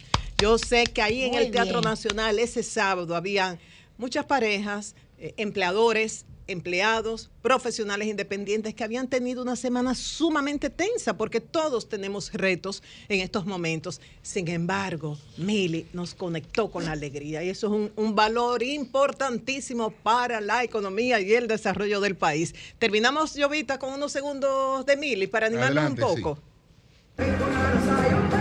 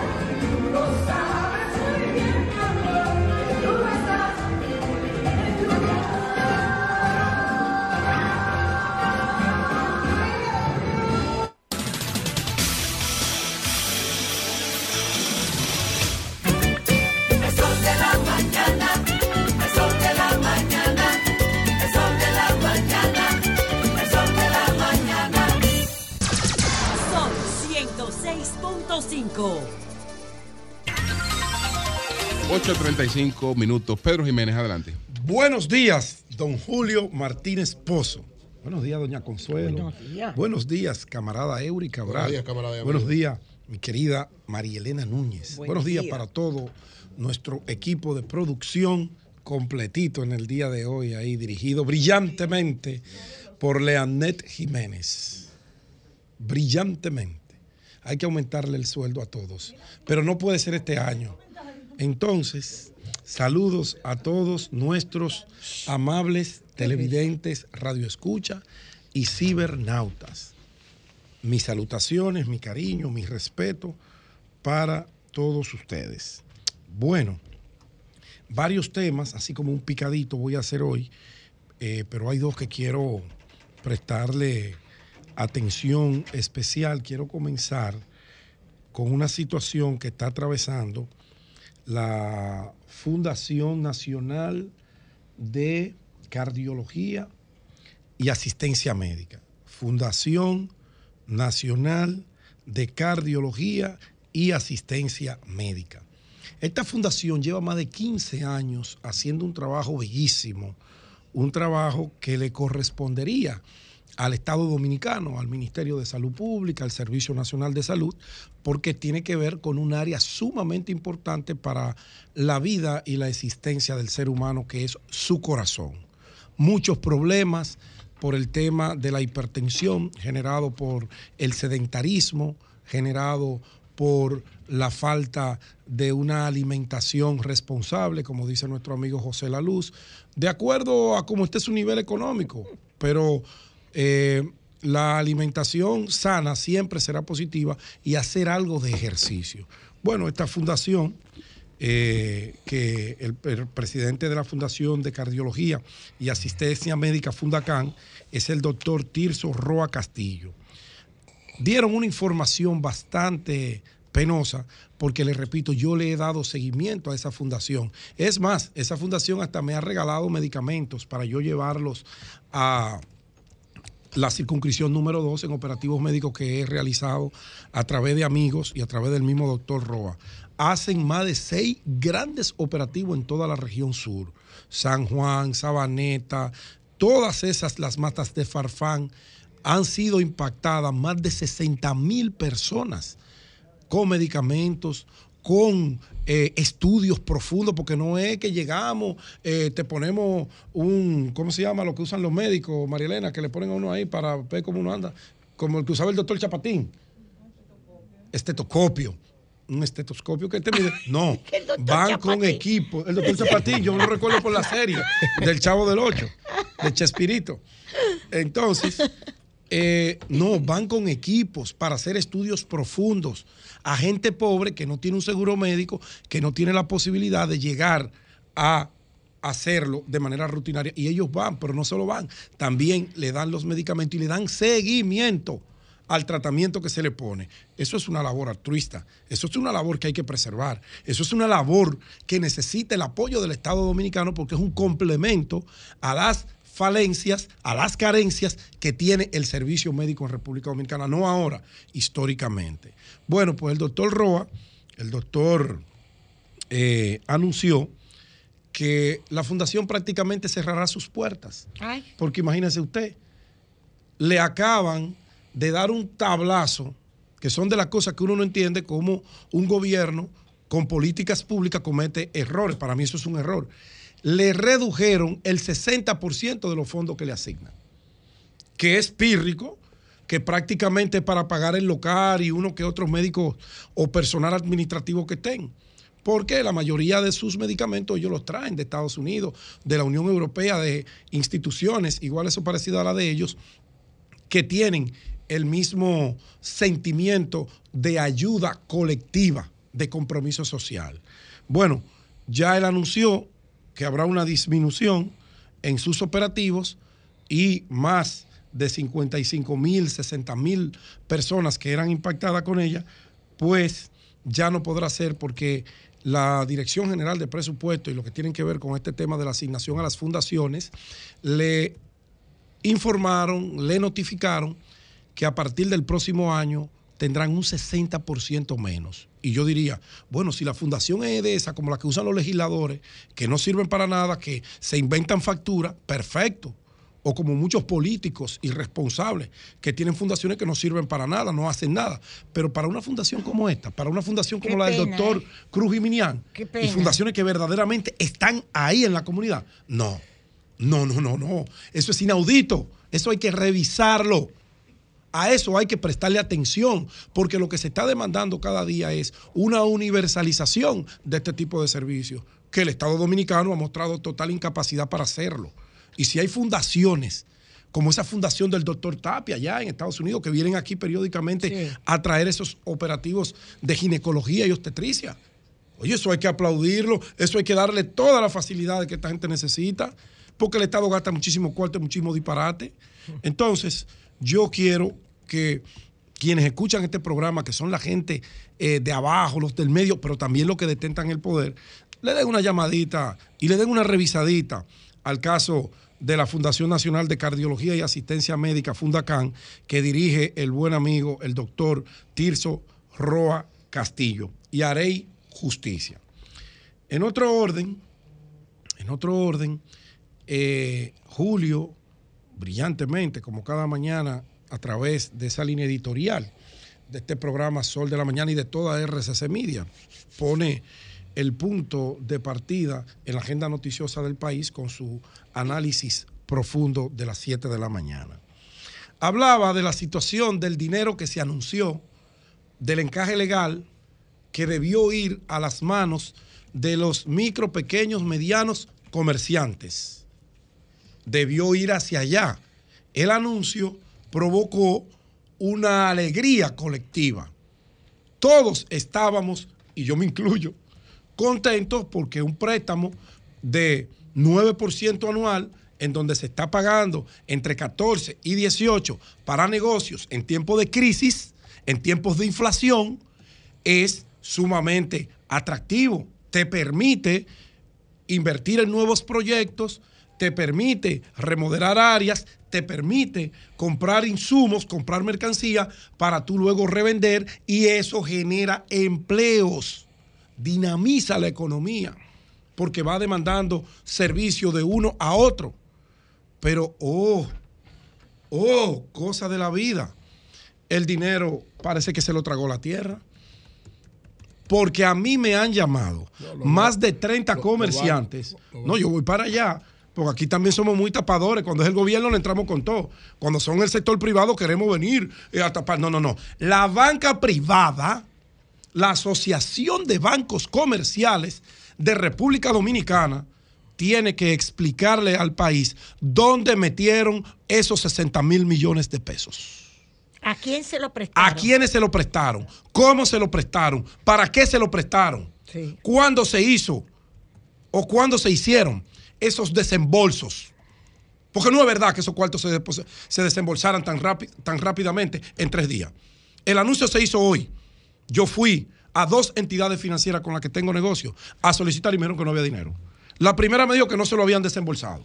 Ah, bien, es verdad. Hay un proceso administrativo, el gobierno anuncia hoy, pero luego vienen los funcionarios del área y se toma un tiempo en la burocracia. Pero se supone que si yo hago un anuncio es porque ese cuarto y a un clic están de la banca comercial y están a disposición. No, primero fue que no lo habían desembolsado. Luego, tres, cuatro, cinco días después, se acabaron. Mandrake el mago se llevó los 60 mil millones de pesos que el gobierno dominicano, que el Banco Central anunció para movilizar la economía. No, no, movilizaron más que la economía de los ricos, de un grupo que ahora va a hacer con esos cuartos lo que le dé la gana. Y los propios bancos comerciales, que tienen un jueguito hace muchísimo tiempo, y que la superintendencia de bancos tiene que hacerle frente a esa charlatanería. Recogen los cuartos, no lo sueltan y después te lo tienes tú que pagárselo a un 18. De 9 a 18, 9% de ganancia. Ese es el negocio del siglo, a costa de los pendejos.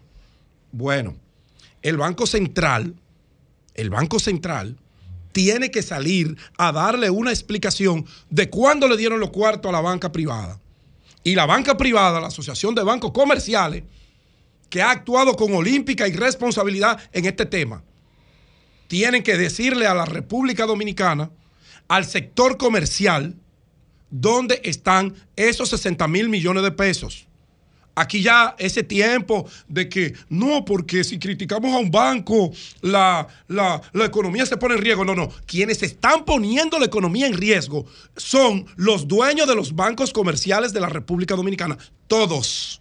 No uno, no otro. Todos. Esos 60 mil millones no ha ido un peso a las micro, a las medianas y pequeñas empresas. Óigame bien, un peso no ha sido desembolsado. Yo le puedo poner audios, audios que tengo aquí en mi celular de oyentes, de amigos, de allegados que han ido a buscar porque de verdad que motivó la tasa, porque que te permite desarrollar y ese, ese es el interés que tiene el Banco Central, que tiene el gobierno, dinamizar una economía que está paralizada con una inflación que nos come vivo, esto pudiera ser un aliciente para la situación. Pero oigan lo que hacen este grupo de, de desarmados. O lo tienen guardado en su bóveda y están allantando a sus clientes, o se lo prestaron a sus pares, a sus iguales, para que luego tú se lo tengas que coger a un 18, a un 20%. Así no hay negocio que pueda crecer. En otro tema, Joan, eh, mira, tengo que insistir, no puedo dejar de hacerlo, me apena hacerlo, pero tengo que hacerlo, es mi responsabilidad. El pasado viernes hablaba del tema del agua y cuando pongo el tema del agua, siempre hago referencia a las informaciones que recibo y a la situación que uno puede contactar directamente. Y hablo mucho de para allá, de la República de Colombia, hablo mucho de el ensanche La Agustina, de Cristo Rey y demás. Pero me comenzaron a llamar de los kilómetros, de Santo Domingo Este, de toda prácticamente el Gran Santo Domingo, que hay una precariedad en aumento con el tema del suministro del agua potable. El Ana Gotiel, la cementera, el INVI, todos esos sectores están padeciendo el propio ensanche La Fe, el propio ensanche La Fe, están, y uno no se explica, ¿cómo va a ser que todos los camioneros que están ahí en La Pero Fe en Santiago hay una consiguen agua? del agua también, ¿eh? Sí, es, Estaba oyendo los comunicadores de Santiago dando es, gritos. es un problema universal porque creíamos que las lluvias de las últimas semanas podían ser un- una especie de, de aliciente, de, de- de que se podía resolver eh, medianamente la situación, pero dice la CAS que tiene un déficit de más de 35 mil millones de galones de agua por día. O sea, en vez de aumentar la lluvia que cayeron, han disminuido son cosas que hay que explicarlas, porque yo de verdad, de verdad que no, no lo entiendo. No lo entiendo. Y eso, algo está pasando, algo está pasando con el tema del suministro que tiene Pero- que explicársele pero- al país. Yo creo que Es que ha llovido haber una explicación nacional. Porque hoy hay unos muchachos que se llaman los opinadores en Santiago, los opinantes. Ah, los opinantes. Sí, los opinantes, que son durísimos. Que eh, hubo uno que dijo que es una desesperación en su barrio, No, doña. que Corazán no en mi ha casa nunca dicho se iba el agua. es. Nunca se iba el agua. Tengo 14 años viviendo ahí, nunca se iba el agua. Sí, yo y yo tengo, yo tengo aproximadamente seis meses que yo no sé, no, no he vuelto a ver una gotica de agua ahí, ahí en el residencial Carmen María. Se lo digo de corazón y se lo puedo demostrar. Y se lo demostré al ingeniero Salcedo que mandó una brigada allá. Y yo vengan porque aquí tiene que haber un problema y es un tema de explicar. suministro. Bueno, Urbanización miren, Fernández, Urbanización están reportando Fernández. Julieta, Julieta Morales, Correcto. que no hay agua. No, Dice hay. que están eh, comprando camiones de agua y que hay una avería en la Churchill. Es lo que les reportan a ellos. Eso es así. Mira, hablando de la República de Colombia, ya casi termino, Julio. Hay cosas como que uno no las entiende. Cómo es que la autoridad actúa de una manera para unos y de una forma completamente disímil en el mismo problema para otros. Hace tiempo que estamos luchando allá con el tema de la movilidad en la República de Colombia. Años yo llevo. Cuando comenzó el crecimiento irresponsable, yo empecé a criticar y decir, señores, paren los usos de suelo, no permitan más construcciones, que aquí no hay por dónde mover a toda esa gente, esto va a ser un caos. Lo vengo diciendo hace ocho años. Hace cuatro años me reuní con unos especialistas en la materia y autoridades me dijeron, no, los usos de suelo por ahí están paralizados hasta que los propios constructores no le digan al Estado cómo va a moverse la gente. Digo yo, no se va a construir nada porque ustedes saben que ellos no lo van a hacer. Eso tienen que ser ustedes, el gobierno central, que tienen que buscar cómo hacer los pasos a desnivel o las soluciones para la movilidad. Bueno, Arroyo Hondo III se impuso y cerró eh, primero por una hora la, el, el, el, la conexión que había de la Colombia a la coronel, a la Francisco eh, Coronel Fernández Domínguez de los Ríos. Se cerró de 6 a 8 y después se hizo de 6 a 9 como está ahora. Bien, perfecto. Ellos también tienen derecho a vivir en tranquilidad. Lo tienen. Perfecto. Bueno, pero no me dieron ninguna solución para yo ir. Bueno, la MED comenzó a improvisar algunas cosas, el contraflujo que ha ido funcionando. Pero lo terrible es que ahora, la semana pasada, comenzaron a hacerle a un negocio que se llama Ferremix una entrada y en la avenida rompieron uno, un ancho de por lo menos 10 metros, que va a generar el caos más grande de todo lo que se ha vivido en la República de Colombia. Y yo me pregunto, ¿para qué carajo, para qué carajo le están haciendo esa desviación a una avenida que ya está de por sí colapsada? Bueno, para que se devuelvan en U. En lo que se devuelve el U, usted tiene que pararse si no se le extraña al que está haciendo su U.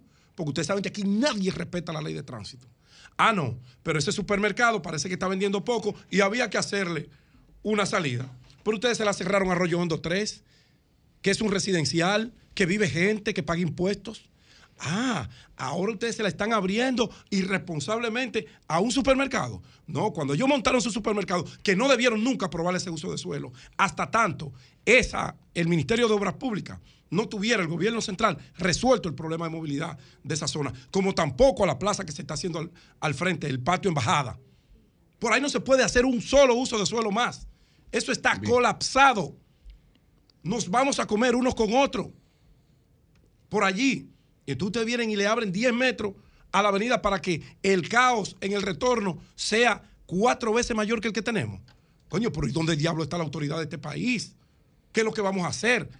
Los simples ciudadanos no valemos nada. O sea, hay que acomodar para que él aumente su venta, rompiéndonos la vida a nosotros y provocando un millón de accidentes que se van a dar ahí. Yo espero que el ayuntamiento, porque para eso se debió hacer una vista pública, para esa barbaridad que están haciendo ahí, que las juntas de vecinos, estos micrófonos están a su disposición, de Ciudad Real, de Carmen María, todos, yo los he visto muy tranquilos a ustedes, muy tranquilos. Si no defienden ahora, después no vengan a llorar lo que estamos a tiempo de evitar, porque ya eso lo estaban terminando en el día de ayer. Y ustedes van a ver el gran caos en el tránsito y la cantidad de accidentes que ese, esa salida que se le está haciendo a ese supermercado va a provocar en la República de Colombia. José Manuel Hernández Peguero es fiscal del Distrito Nacional, dirigente de la Fuerza del Pueblo. Buenos días, José Manuel. Buenos días. Muy buenos días a todos por allá. Eh, eh, magistrado, el uso de los bienes incautados por parte de los de los fiscales, ¿eso está regulado o no está regulado? La ley eh, de lavado de activos y el Código Procesal Penal eh, ponen a cargo del fiscal la protección y cuidado de los bienes que haya incautado en ocasión de la investigación de una infracción grave. Eh, no cabe duda de que el Ministerio Público goza del poder del cuido a través de la asignación que pueda hacer a un fiscal, eh, el cuido que se le da eh, los talleres que tienen contratados. Y, en definitiva, ante las dificultades que tiene el Ministerio Público, lo usa con mesura, eh, si hay algún tipo de objeción por parte del imputado, se respeta y se guarda, pero mire, la mayoría, por la experiencia que tengo, la mayoría de los imputados a quienes se les incautan los vehículos permiten sin objeción alguna que los vehículos puedan ser utilizados, no tan solo vehículos, sino muchas otras cosas más, bienes, Pero- bienes inmuebles, a los fines de cuidarlo y protegerlo. Pero es evidente que, que si se le quita la placa es porque no ha habido no ha habido esa autorización, porque es para que el, el propietario no pueda identificarlo. No, no, en este caso no puedo decir eso porque tal vez es posible que eh, fuese incautado así, sin placa. Pero lo, lo que importa es, yo diría de este caso, eh, sin duda alguna, que los videos demuestran el uso desmedido de la fuerza por parte de la policía ante un caso que no lo ameritaba, pero aún ante una fiscal que se identifica incurriendo. Es decir, una fiscal que se identifica puede andar en un vehículo sin placa. No, no puede andar, evidentemente. ¿Usted andaría en un vehículo sin placa cuando fue fiscal? Identificándose como fiscal, usted Como puede andar en un vehículo sin placa. Y No, escapársele a la policía. no, no queremos justificar eso, pero tampoco Ajá. podemos justificar. No es para para uso- No, no, no, adelante, el adelante, sí. No podemos justificar ante una eh, irregularidad, de una violación tan leve como esta, Sí, el uso de medido de la fuerza. Sí. Porque justificar esto podría entonces decirse, ah, no se paró o andaba sin placa, vamos a dispararle. No, no, no. La policía tiene que ser comedida al momento de actuar. Y los fiscales más- también. Bien, lógico. Claro, Pero usted no está siendo comedido. no ameritaba, no, no, no vamos a justificar a la policía por el hecho de que la fiscal incurrió en una a violación a la ley de tránsito. a que los fiscales no cumplan porque son fiscales. Entonces, ¿cuál es Bueno. la enseñanza de ustedes? Todos tienen, todos tenemos Ah, que gracias. cumplir, doña Consuelo, pero Sí. el problema está en un mal de fondo, Sí. en un mal de fondo. Usted propondría es que- aquí, magistrado, una sanción para los policías y no y, y ninguna para la fiscal. para los dos. Bueno, evidentemente. Porque la fiscal puede andar y sin la- placa, Sí, sin problema, y- y en un vehículo. a la sí. policía porque es fiscal. Y no pararse porque es fiscal. No, de- no, no, no, la- la- anda en un vehículo sin placa, le, le- le- le piden que se detiene. No se detiene porque es fiscal. Entonces ella misma es la que va al destacamento, para el carro en el medio. Sí. Le piden que lo mueva, no acepta. Se insolenta dentro del, del- Sí. del destacamento. Entonces hay que tratarla con flores. Claro, porque yo, es fiscal. yo no, yo no estoy de acuerdo con ustedes. Yo creo que Mm. se ha eh, desmedido la policía en el uso de la fuerza ante una Ahora situación que no lo este ameritaba. Si no hubiese sirve. ahí algún oficial eh, consciente de su rol, Perdón. de prevenir, de buscar soluciones, otra cosa hubiese sido.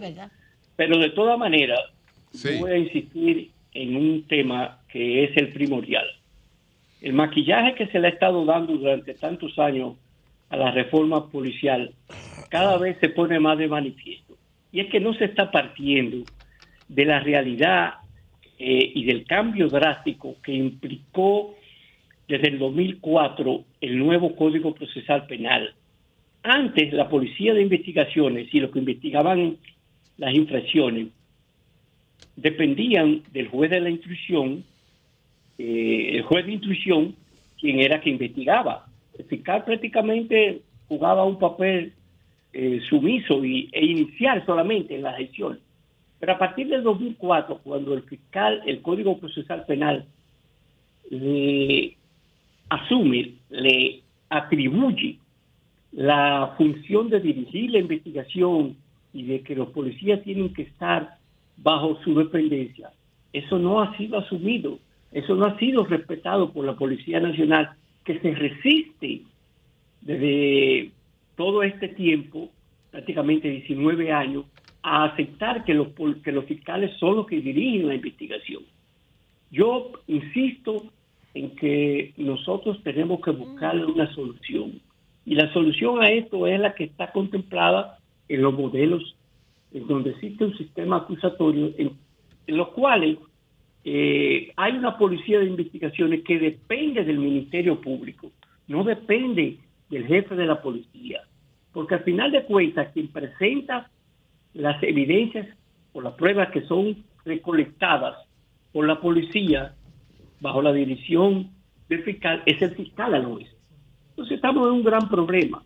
No habrá solución a este uso desmedido de la fuerza por parte de la policía en ocasión de las investigaciones de la inflación, hasta tanto no se le dé un cambio a la policía que necesita ese Ministerio Ma- Público ma- magistrado. que dirige la investigación. Entonces, eh, antes de finalizar, magistrado, para quedarnos con una idea clara, usted solicita sanciones para los policías. Sí. Nada más. Yo solicito sanciones penales para los policías. Penales, Y para- para- porque los policías eran los que andaban en un vehículo sin placa. Exacto. Ellos eran No, los que andaban no, en un no vehículo sin placa. Eso es que Oye, este Ministerio eh, Público, el Ministerio sí, Público de este país no sirve. Ellos eran los que andaban en un vehículo sin placa y ellos fue lo que no se detuvieron. usted, una gente eso- como usted opinando así, escúcheme, eso, Dios mío. eso da lugar, eso da lugar a ese, a que esa fiscal fuera ultrajada, Ultrajada, apresada ella como ultrajó si a los fuera una delincuente. Y usted está apoyando ese ultraje. Usted lo está apoyando. no, pero la, la, tal vez porque él no vio el video completo. No, él Yo sí lo vi vio. eso. Él sí lo vio. Yo Lo que vi. pasa es que no- eso es el Ministerio Eh, Público. Él no la vio, a- a- él no la vio fugitiva y después Oh. pararse en un destacamento de manera no, insolente. no. y largarse de ahí cuando la mandan a Yo la parar, vi. porque ella es Yo fiscal. la vi. Sí. Justificar, Usted está justificar, eh, justificando ese- todo eso. justificar eh, esa agresión a, a esa fiscal. Y a la eh, policía, porque la policía son unos come mierda. Pobre. Fue- fue Eso una- es lo que es la fue una- policía. fue- son- fue una- ustedes son fiscales y esos una- son unos hijos una- de machepa. Una persona Todos así. los policías. en Por un eso que usted habla así Y en de un ellos. Hyundai gris que sin placa. El pique que me da. Hay que adivinar que es fiscal y hay que creerle Sí, cuando dice que es fiscal. fiscal. Eso, No, eso. no, mira, en los pueblos se, se conoce todo el mundo. Mire, señores, eh, yo quisiera que la, Sí. De manera, de otra manera veamos este problema. Adelante, sí, No adelante. podemos, no podemos justificar el uso, la- lo que hizo la policía por el hecho de la actuación del fiscal. Estos casos se dan muy frecuentes, se dan en la calle. Ese es muy frecuente que el fiscal ande de manera ilegal en la calle, sí, delincuencial. eso está bien. Bueno, No, si, se- si, si eso está ocurriendo, se actúa de otra manera, no de Ok, esa. ok. La policía tiene instrucciones para poder actuar en esos casos, no necesariamente esposando a una persona. Si el carro está ahí, bueno, pues vamos a moverlo con una grúa. Pero ¿Y dónde, sería y dónde- y dónde está la grúa? ¿Y dónde está la grúa que, tú ti- que usted tiene ahí, magistrado? Pues usted sabe, a- a- ahí no hay para una para mandar a comprar un café. Bueno, Julio, Usted, tú pero sabes tú sabes cuál es la policía. Entonces, vamos, va, va a alquilar una yo grúa. hago pa- un llamado a la Asociación de Fiscales y a todos los fiscales a apoyar Sí. a esa fiscal. Sí, Yo lo creo sabemos que abuso- eso. y a, lo y- y a sabemos. Solicitar las sanciones policial- para los policías. Y, es- eh, y sanciones para los policías penales. que son hijos de.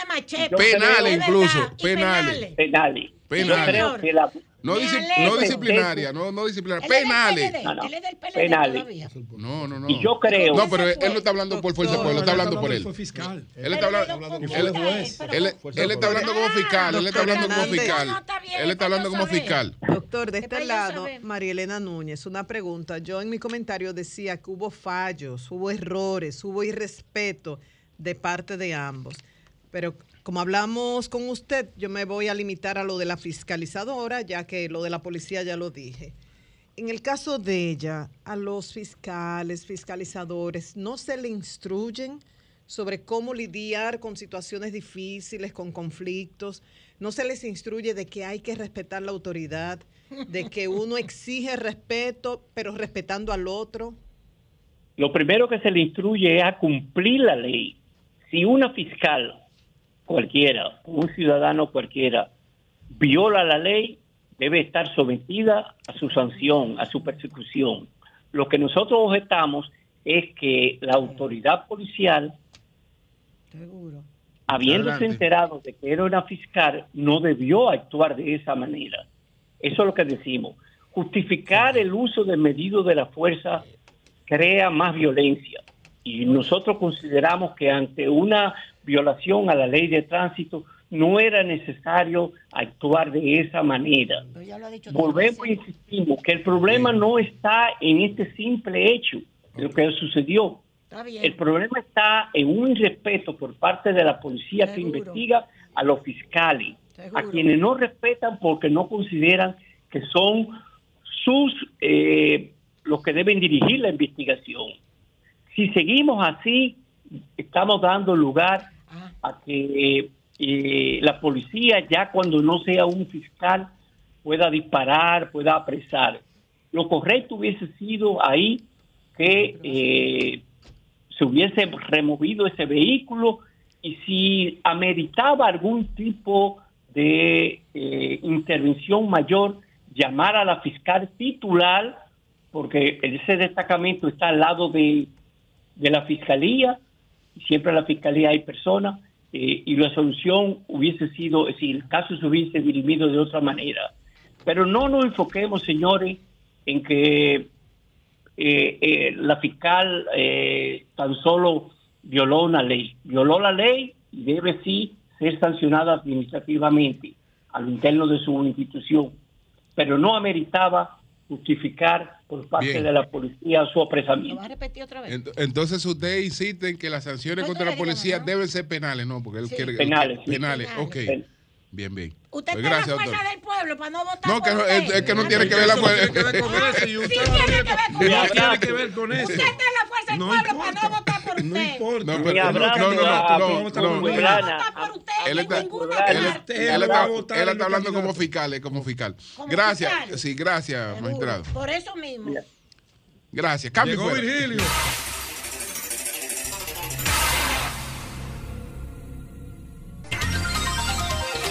9, 12 minutos. Eury Cabral. Gracias al Dios Todopoderoso, Jesús, mi Señor, Salvador y Guía. Como siempre inicio con la palabra de Dios, Efesios 6, 16. Sobre todo, tomar el escudo de la fe, con el que poder apagar todos los dardos que pueda mandar el maligno. Siempre estar protegidos por la fe. La fe es una armadura específicamente extraordinaria para enfrentar todas las situaciones de nuestras vidas. Miren, en el día de hoy se inicia el Festival de Cine Dominicano, FEDCINE RD, que dirige nuestro amigo y hermano Armando Guareño. Se va a iniciar en el día de hoy en el Palacio del Cine de Blue Mall con la premier de la película Rango de Honor, una película dirigida por Carlos Salcedo, con la producción ejecutiva de José Monegro, que además es uno de los productores, es el, sí, es el autor de la historia, José Monegro, el guionista es Eudis Cordero y él trata sobre la lucha eh, de las autoridades dominicanas contra el tráfico de drogas. Una, una película muy bien realizada, muy buena, así es que exhortamos, ¿verdad? interesante. Sí, es muy sumamente interesante. Festival, el Festival de Cine Dominicano, FECCINE RD, se va a mantener desde el 19 de junio hasta el 28 de junio próximo. Durante todos estos días se estarán presentándose cientos de películas. Entre ellos, eh, doy gracias, ¿verdad?, Armando Guareño, porque todas las producciones nuestras serán presentadas ahí, tanto Gilbert Héroe de dos pueblos, el presidente dominicanos en la historia como la película El hombre transformado y además haremos una presentación especial el próximo lunes 26 del documental sobre la industria en República Dominicana 1962-2022. Así que gracias a Armando Guareño, al Palacio del Cine, a Guillermo, nuestro amigo y hermano, el encargado de- del Palacio del Cine por estas distinciones. Y exhortamos a todos a que vayan a apoyar y a ver todas estas películas que tiene el Festival de Cine FECCINE RD 2023. Miren, el gobierno ha tomado una serie de medidas que tal vez a veces no ve las dimensiones, la trascendencia y el impacto que tiene en la producción nacional. Y una de ellas, la que tal vez generó más problemas, fue aquella que tomó con autorizar la importación de una serie de productos que afectó de manera directa a la agroindustria, a la agropecuaria en el país. Ya, ¿verdad? Pasamos esa etapa. Ahora, el gobierno está evaluando la aprobación de un proyecto de ley que va a generar una serie de problemas, sobre todo en el sector de la industria en la República Dominicana. Ustedes saben que en los últimos tiempos, sobre todo a raíz de lo que fue la situación que creó en la economía mundial, en la, tra- en la transferencia y la transportación de, mercancías, el COVID, se ha creado una especie de, o, o ha tomado fuerza, porque existe hace bastante tiempo, lo que se llama el nearshoring. ¿Qué es el nearshoring? El nearshoring es usted tratar de acortar la distancia entre los mercados a partir de productos que usted produce bastante lejos, lo lleva a un mercado equidistante donde usted lo va a distribuir y entonces, lógicamente, ya ese producto está realizado, simplemente va a ser transportado. Se lleva a un sitio, se produce como una especie de lo que muchos han llamado una especie de hub, de sitio donde acumula, y entonces esas mercancías van allá. Ahora, ¿qué pasa con esto? Que a las producciones locales esto lo afecta si no son bien manejadas esta situación. Y evidentemente, lógicamente, la industria local ha llamado la atención sobre esto. El ministro de Industria y Comercio, nuestro amigo Vito Bisonó, la pasada semana estuvo en un evento realizado por la Cámara Americana de Comercio y se refirió a este tema. Se refirió a este tema sobre todo porque la pasada, el pasado mes de mayo hubo un enfrentamiento, digamos un enfrentamiento, al- algunas diferencias entre eh, el gobierno, Industria y Comercio y la Asociación de Industria por la propuesta de un proyecto de ley de lo que ellos han llamado, este proyecto de ley se llama Ley de Centros Logísticos, Empresas Operadoras de Centros Logísticos, Empresas Operadoras Logísticas, que llevó al Senado un, un senador del PRM y que lógicamente trataba de darle conformación ya a lo que es esta situación del nearshoring. Y lógicamente la Asociación de Industrias inmediatamente dijo, no, un momento, vamos a evaluar con detenimiento, con calma, porque el proyecto como estaba planteado generaba una serie de situaciones. ¿Por qué? Primero porque daba un trato discriminatorio a la industria local en términos impositivos. Usted no puede darle facilidades a algo que viene aquí que no es producido en detrimento de la producción local, con toda razón. La Asociación de Industria planteó. ¿Qué hizo el presidente? Ahí el presidente por lo menos escuchó, fue inteligente y dijo, bueno, vamos a evaluar. Y llamó al ministro, el ministro adoptó esa decisión, que fue lo que informó precisamente en la conferencia que daba en, esta, en, esta, en este evento de la, de la Cámara de, la Cámara de Comercio, de Industria y Comercio Dominico-Americana, y decía que el presidente lo había instruido y que estaba evaluando con todos los sectores el que el nearshoring sea implementado, pero que no afecte a la industria local. Y decía, ya hemos hecho varias reuniones y en esas reuniones se está buscando elementos importantes porque evidentemente, por ejemplo, para el lado de, lo que tiene que ver con zona franca, hay una cantidad de, de industrias internacionales que hay en el país y América Latina se ha convertido en un foco importante de esto, sobre todo para grandes distancias que hay tanto de Europa como del sur del Asia y en el caso específico de China, se está convirtiendo en un elemento importante. Y República Dominicana, por la característica que tiene, se ha convertido en un centro importante para esto. Entonces, ¿por qué el gobierno tiene que tener cuidado con esto? Tiene que tener cuidado porque una cosa es que usted pueda atraer grandes cantidades de inversión extranjera o cobrar eh, asuntos impositivos importantes de estos productos, pero usted no puede afectar a la industria local. Entonces, ¿qué es lo que plantea la industria local? Simple y sencillamente, no, no, nosotros no tenemos ningún inconveniente, siempre y cuando el trato, sobre todo, que es lo que tiene que ver con el asunto de impositivo, no afecte, no haga daño y vaya a destruir la industria local. Entonces, ojalá, yo creo que sí, porque en el caso de el ministro de Industria y Comercio es un hombre bastante receptivo, además que está trabajando de manera coordinada con todo lo que tiene que ver la industria local. Hay que recordar que la industria local representa entre el 12 y el 15% del PIB en la República Dominicana y genera más de medio millón de empleos directos que multiplicado por dos o tres te llevan a casi a un millón y medio de, gente alrededor de la industria. Entonces hay que tener mucho cuidado para que no pase lo que pasó con el área de la agroindustria, con una medida que parecía en ese momento interesante, pero que en el fondo afectó a la producción local. Entonces, no es cerrar, porque ya uno no puede estar cerrado, ninguna economía puede estar cerrada en ninguna parte del mundo, pero hay que tener cuidado que cualquier medida de hacer llegar beneficios a la, a la, a la inversión extranjera o, en este caso, nosotros convertirnos en un centro logístico para el mundo, no vaya a afectar a lo que es la producción local, porque lo que realmente le deja mayores beneficios a cualquier nación es su industria local. Decía Yandra Portela, que fue presidenta de la Asociación de Industria, que cuando uno evalúa todos los países importantes, todas las grandes potencias mundiales, iniciaron su proceso de transformación confiando en su industria local, confiando en una industria local poderosa que es la que le da la expansión y entonces después vienen todos los otros elementos a su alrededor. Entonces, en el caso nuestro, que es una economía que tiene ya 20, 25 años creciendo de manera sostenida e importante, la industria local ha sido un, factor de suma trascendencia para ese crecimiento. Entonces, no vayamos ahora por un problema de que es lo que está siendo el nearshoring, la, la modernidad, lo atractivo en el mundo, no vayamos a cercenar una de las industrias más importantes en la República Dominicana, que es nuestra industria local. Una aclaración, Eury Cabral. Yo he estado trabajando desde hace un tiempo, desde en la administración actual, yo estuve participando en todo lo que tenía que ver con el hub logístico de eh, Santo Domingo, de República Dominicana. Por muchísimos factores, República Dominicana cuenta con todas las posibilidades para ser un gran hub logístico Sí, internacional. sí, sí, pero nadie está en desacuerdo con eso. El nearshoring ahora Ese mismo, es el reto, el nearshoring, ahora, ahora mismo es con todo lo que está pasando en China y en Rusia y en Taiwán, es la nueva modalidad de desarrollo de países como nosotros que estamos ubicados en posiciones estratégicas y que tenemos las condiciones Sí, que pero nosotros nadie- nadie está en tenemos. desacuerdo con eso. Te explico.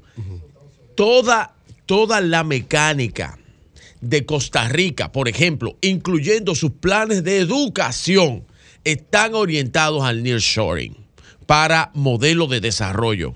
O sea, que los planes de pero, ve- no afectan. Nadie está en desacuerdo. ¿Cuál Al contrario, crean más desarrollo. No, no, pero Te oye, la pre- explico. Pero Te- oye, la preocupación es. Oye, el nearshoring no es malo. Nadie. No, no, yo sé la preocupación. lo que Claro, tú no, no, la, que correcto. La además, Asociación lo de bueno es que el presidente escuchó diferente, a- por eso estoy diciendo, diferente, diferente a cómo fue cuando sin escuchar a nadie hicieron la, eh, eh, vamos a, empezar a importar a lo loco, que todavía hay muchísimas cosas importadas y que le está haciendo daño. Ahora por lo menos escuchó, yo decía que lo bueno es que el ministro de Industria y Comercio dijo en la actividad de la, de la, de la Cámara de Comercio que el gobierno está discutiendo con todos los sectores, incluido sobre todo al sector que podía ser más afectado si se aprobaba un proyecto de ley, que porque llevaron un proyecto de ley, pero un proyecto de ley que le daba todas las facilidades en términos impositivos a todo lo que iba a venir y se olvidaban de que hay una industria local que necesita ser respaldada. Entonces, ¿el nearshoring cuál es? El reto, porque en todos los países donde hay nearshoring también respetan la industria local es que no vaya a afectar la industria local. Pero yo digo, qué bueno que el presidente escuchó, estoy valorando esto, qué bueno que el ministro entendió, estoy valorando eso. ¿Por qué? Porque la preocupación de la Asociación de Industria no fue no es de ayer, es desde que empezó a hablarse de eso diciendo, recuerden que una cosa es inversión extranjera, una cosa es nosotros ser un centro para mandar productos, pero lo principal es generar productos aquí, generar empleos aquí y que la industria local siga sirviendo de soporte para el desarrollo nacional. No que vengan unos extranjeros, que son buenos que vengan, pero no que vengan a sustituir a la industria local. Entonces la preocupación No es que no haya nurturing es- va a haber en todos lados. Y aquí ya de hecho de alguna manera somos, lo tenemos. ¿Por qué? Porque tenemos facilidades. Estamos en el centro del Caribe, podemos llevar productos a muchísimos lados, entre ellos al, al mercado de Estados Unidos, y en eso vamos a ser siempre atractivos. Pero jamás que eso vaya a afectar lo que ha sido la consolidación y desarrollo de la industria nacional. Cambio y fuera.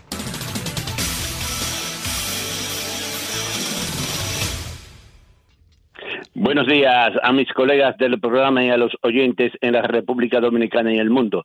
La temperatura promedio para hoy por los 74 grados estará seminublado y se sentirá una temperatura normal.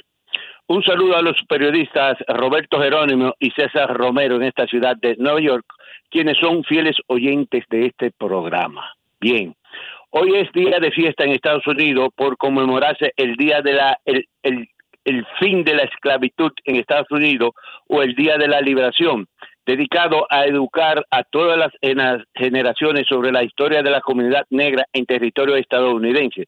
En muchos estados se festeja con desfiles, festivales de música y fue- fuegos artificiales, además de reuniones familiares y barbacoas.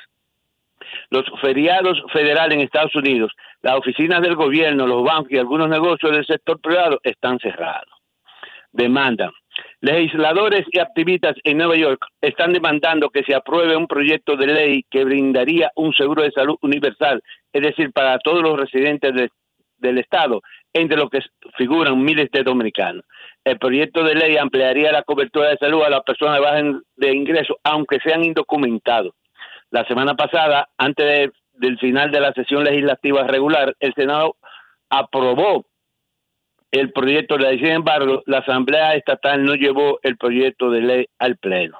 Por otra parte, el alcalde Eric Adam firmó el pasado viernes una orden ejecutiva que deja sin efecto de inmediato que las personas que no tienen una vivienda ya no tendrán que pasar al menos 90 días en un albergue antes de tener acceso a un vale de alquiler que otorga la ciudad de Nueva York. Eh, asimismo, ayer el alcalde Eric Adam, junto al congresista Adriano Espaillat, el comisionado y Dani Rodríguez, entre otros, y distintas personalidades, celebraron en el Alto Manhattan, en la Plaza Quisqueya, el Día del Padre en Estados Unidos, y asistieron miles de personas. Un baño de pueblo se dieron ellos ahí.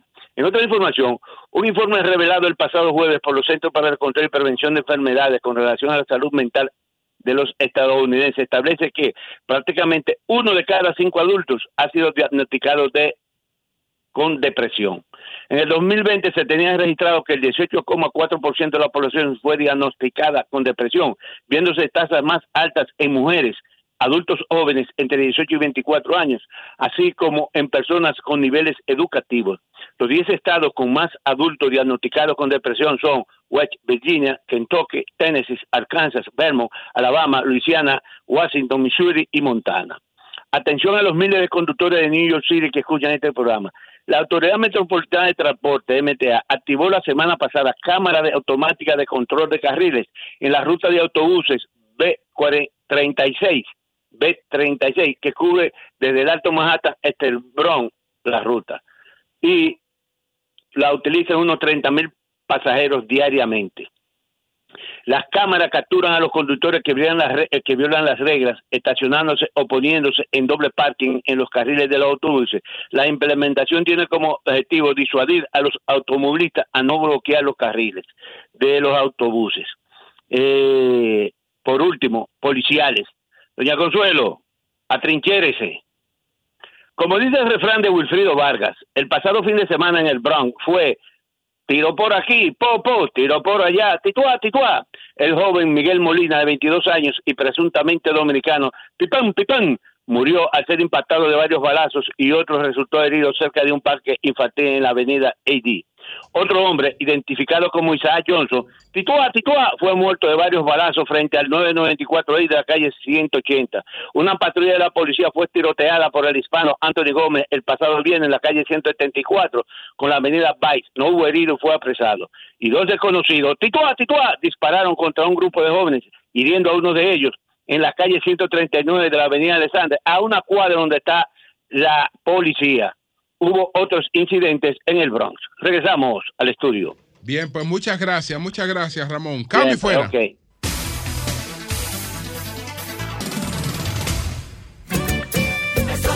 mañana.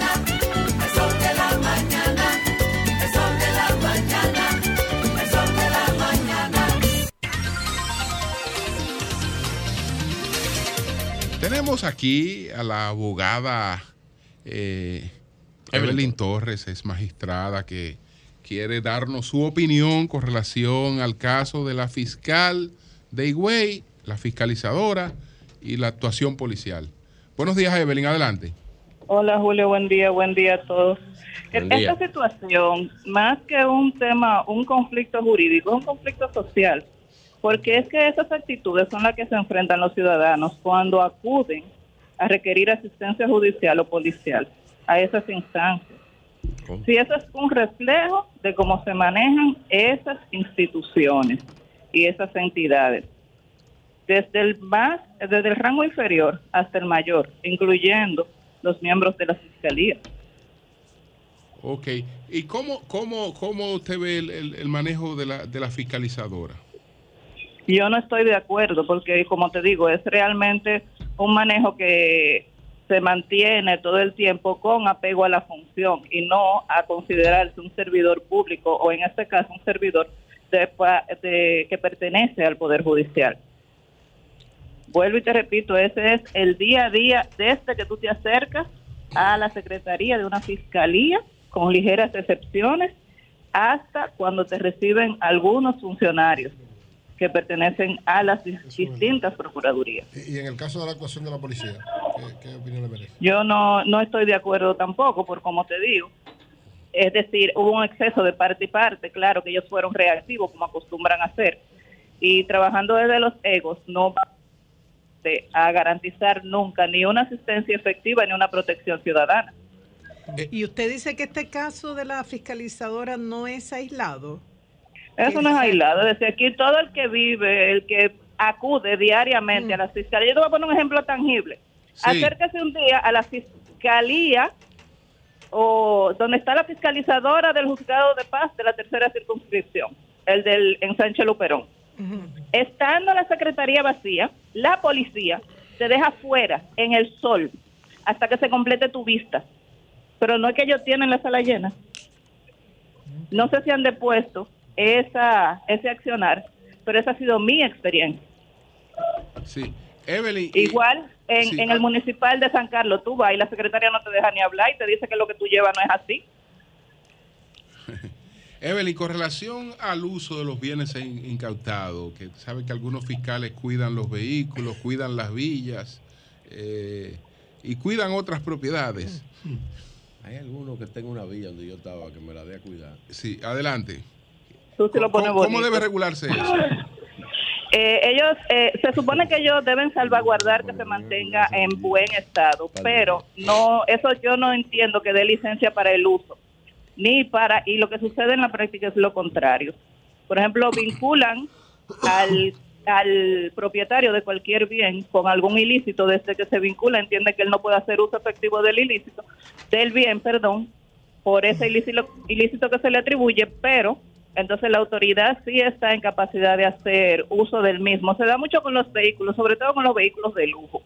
Pero, por ejemplo, en el caso de los inmuebles, yo sí estoy de acuerdo con que se renten o con que sigan operando en el caso que, so- que sean negocios, para que no se, Se deterioren, no se desvaloricen Así y es. ese tipo de cosas. Pero en el caso de los vehículos, sobre todo de los vehículos, es muy distinto porque si tú tienes una camioneta y te abren un expediente, entonces esa camioneta la cogen para ser operativo y cuando tú la vienes a recibir ni el seguro la quiere. bien, bien. La Evelyn, procuradora y- mandó a investigar, en este caso de la fiscalizadora y los policías, ¿qué puede pasar? ¿Qué esperas Eh, lo que primero, pase? lo primero es que hay que saludar la postura de la magistrada Miriam Germán. Eh, a cargo de la inspectoría está determinar si esto es una falta disciplinaria o si excede los límites del ejercicio de sus funciones, porque de ahí hay muchos aspectos derivados. Hay que ver, como si dijimos, si ella está usando un bien que está eh, en custodia de la fiscalía. Hay que ver si ella estaba en horas laborables o ejerciendo su función de fiscal, o si actuó simplemente como ciudadana.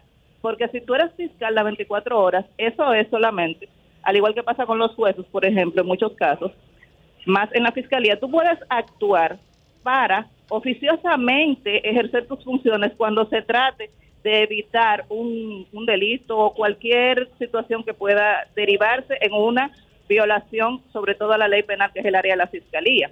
Pero si no, entonces ya ella, además de una falta disciplinaria, incurrió también en otro tipo de falta de la que se pueden derivar consecuencias de una naturaleza distinta. Evelyn, ¿y cómo va el ejercicio, Evelyn? Ya viene tú. La otra que yo- hasta, hasta lo que me atacan yo lo defiendo. Que me conoce a mí sabe que yo soy una litigante enferma. Gracias, Evelyn, gracias. Un abrazo, feliz día. Muy bien. Bien, bien, doña Consuelo. Usted tiene algo ahí antes Mire, de pasar a don Virginia. Julio, primero rápido porque la verdad que yo he hablado sobre la cuestión urbana, se ha hablado, ¿verdad? Lo de urbano, lo urbano, Sí. la música urbana, la cultura urbana. Este libro, que yo lo había citado, este libro se llama Ciudades del Caribe en el umbral del nuevo siglo. Y cité a Carlos Dore Cabral. Este es un libro que hizo Carlos conjuntamente con un equipo cuando estaba en la John Hopkins. De eh, sociólogo. en el 90 y pico. Y este libro, Flaxo, aquí hay un artículo muy, eh, eh, es un, un estudio de cinco ciudades y en el proceso de urbanización terminando el siglo XX, ¿verdad? Entonces, con República Dominicana se estudió la ciudad de Santo Domingo, etcétera. Ese proceso de urbanización es, por eso que yo quería decirle que sociológicamente habría que buscar qué significa todo esto de la música urba- urbana, la cultura urbana, porque se dio un proceso de urbanización. Willy Lozano tiene ese eh, parte, o sea, de los artículos que hay aquí, hay uno de Willy Lozano sobre esto, interesantísimo. Y Carlos, con otros intelectuales como el señor Alejandro Portes, etcétera, hablan de esas cinco ciudades y ese proceso de urbanización, terminando el año del siglo XX.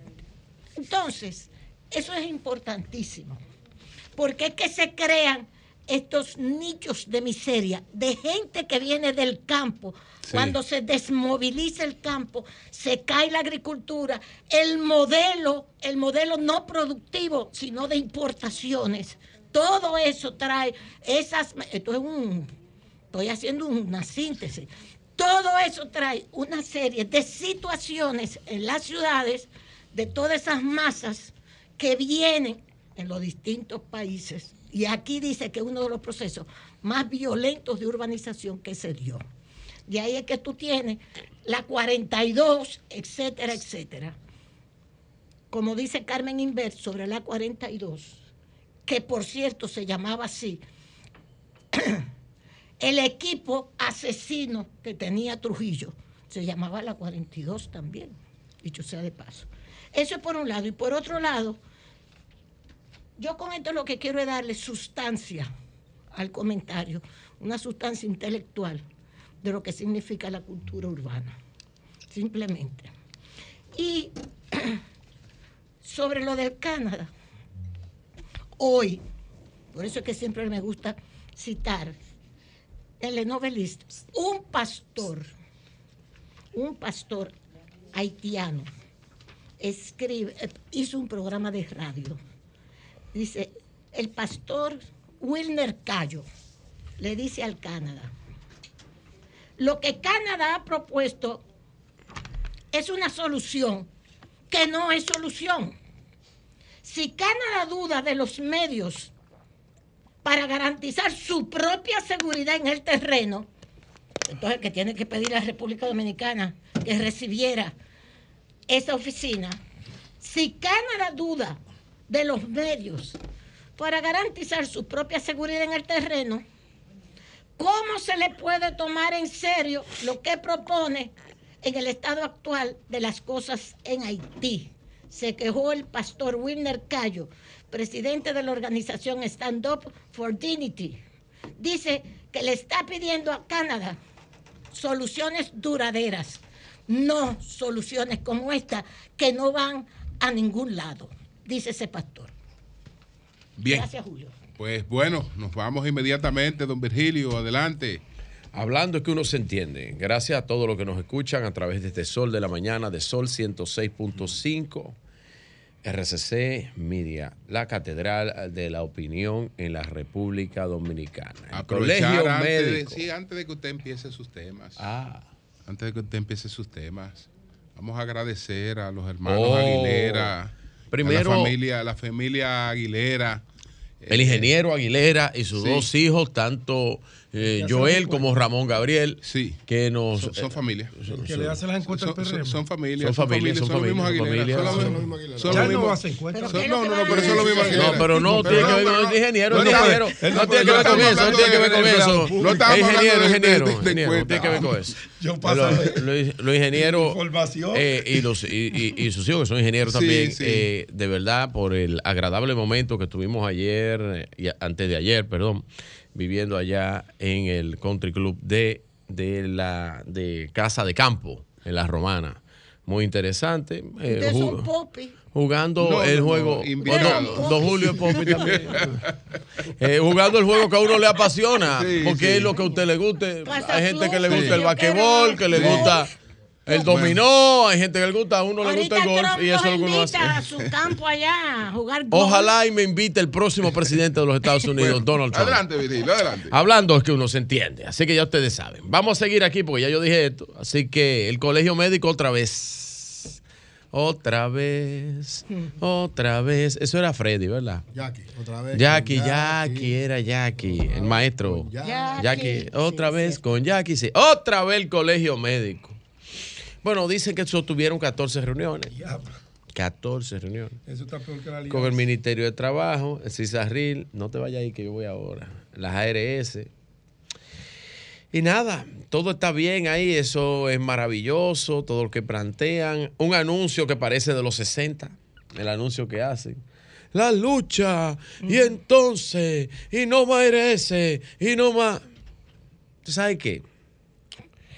Entra, eh, sale Zenén ahora y vuelve, vue- vuelve y vuelve el señor Waldo Ariel. El problema, el problema básico, los honorarios, que deben, es verdad que tienen que regularizar eso. Pero la verdad es, yo le voy a decir una cosa a la clase médica y no se lo digan a nadie. Ustedes sabían por qué que no se resuelve eso. ¿Ustedes sabían por qué? Por el, por el mismo colegio médico, porque eso no sirve para nada. No, pero no diga que no Cambien la No, no, no, metodología. pero no, no pero diga don Julio, pero nada. No, no, no, escúcheme. Ahorita bien. viene Jonathan y Está bien. Pero está bien que ven. Pero institución, tú tienes que cambien, cambien la visión, la metodología, la forma de trabajar de eso, porque es que los es que eso no representa a la clase médica. Eso no es verdad, que ese colegio representa a la clase de médicos que yo conozco. Los médicos con prestigio, pensando en cómo mejorar la salud de su paciente pensando en medicina, en medicina de avanzada, pensando en equipo de avanzada, pensando en la solución de, la, de los problemas de salud, del- de, los, de los tiempos que vienen. Ese no es el colegio médico. El colegio médico está en la discusión de los 60, de los 70. Y precisamente esos honorarios que deben resolverse de los medios no se resuelven porque ellos no son representantes auténticos de lo que es la clase médica actual de la República Dominicana. No plantean nada que no sea huelga en contra de pacientes, en Pobres. contra de la salud, Pobres. en contra de los pobres, De los pobres. porque ustedes siguen cobrándole a los ricos. Y cuando quitan la, la ARS y cuando le hacían la huelga y los piquetes ARS, era en efectivo la que ustedes se llevaban el dinero. Mejor todavía. Entonces, es la misma clase médica que se tiene que dar cuenta que ese sistema, ese colegio, no los representa. Y que los mismos problemas que ustedes eh, eh, atraen, los problemas de los honorarios médicos, todas las situaciones que ustedes tienen, tienen que ver con que esa clase no los representa. Y este país no le hace ni caso ya. Ustedes van a hacer huelga. Y cada vez que ustedes hacen una huelga, ustedes le caen más mal a la gente, más mal a los pacientes. Y ustedes no pueden estar aparte de eso.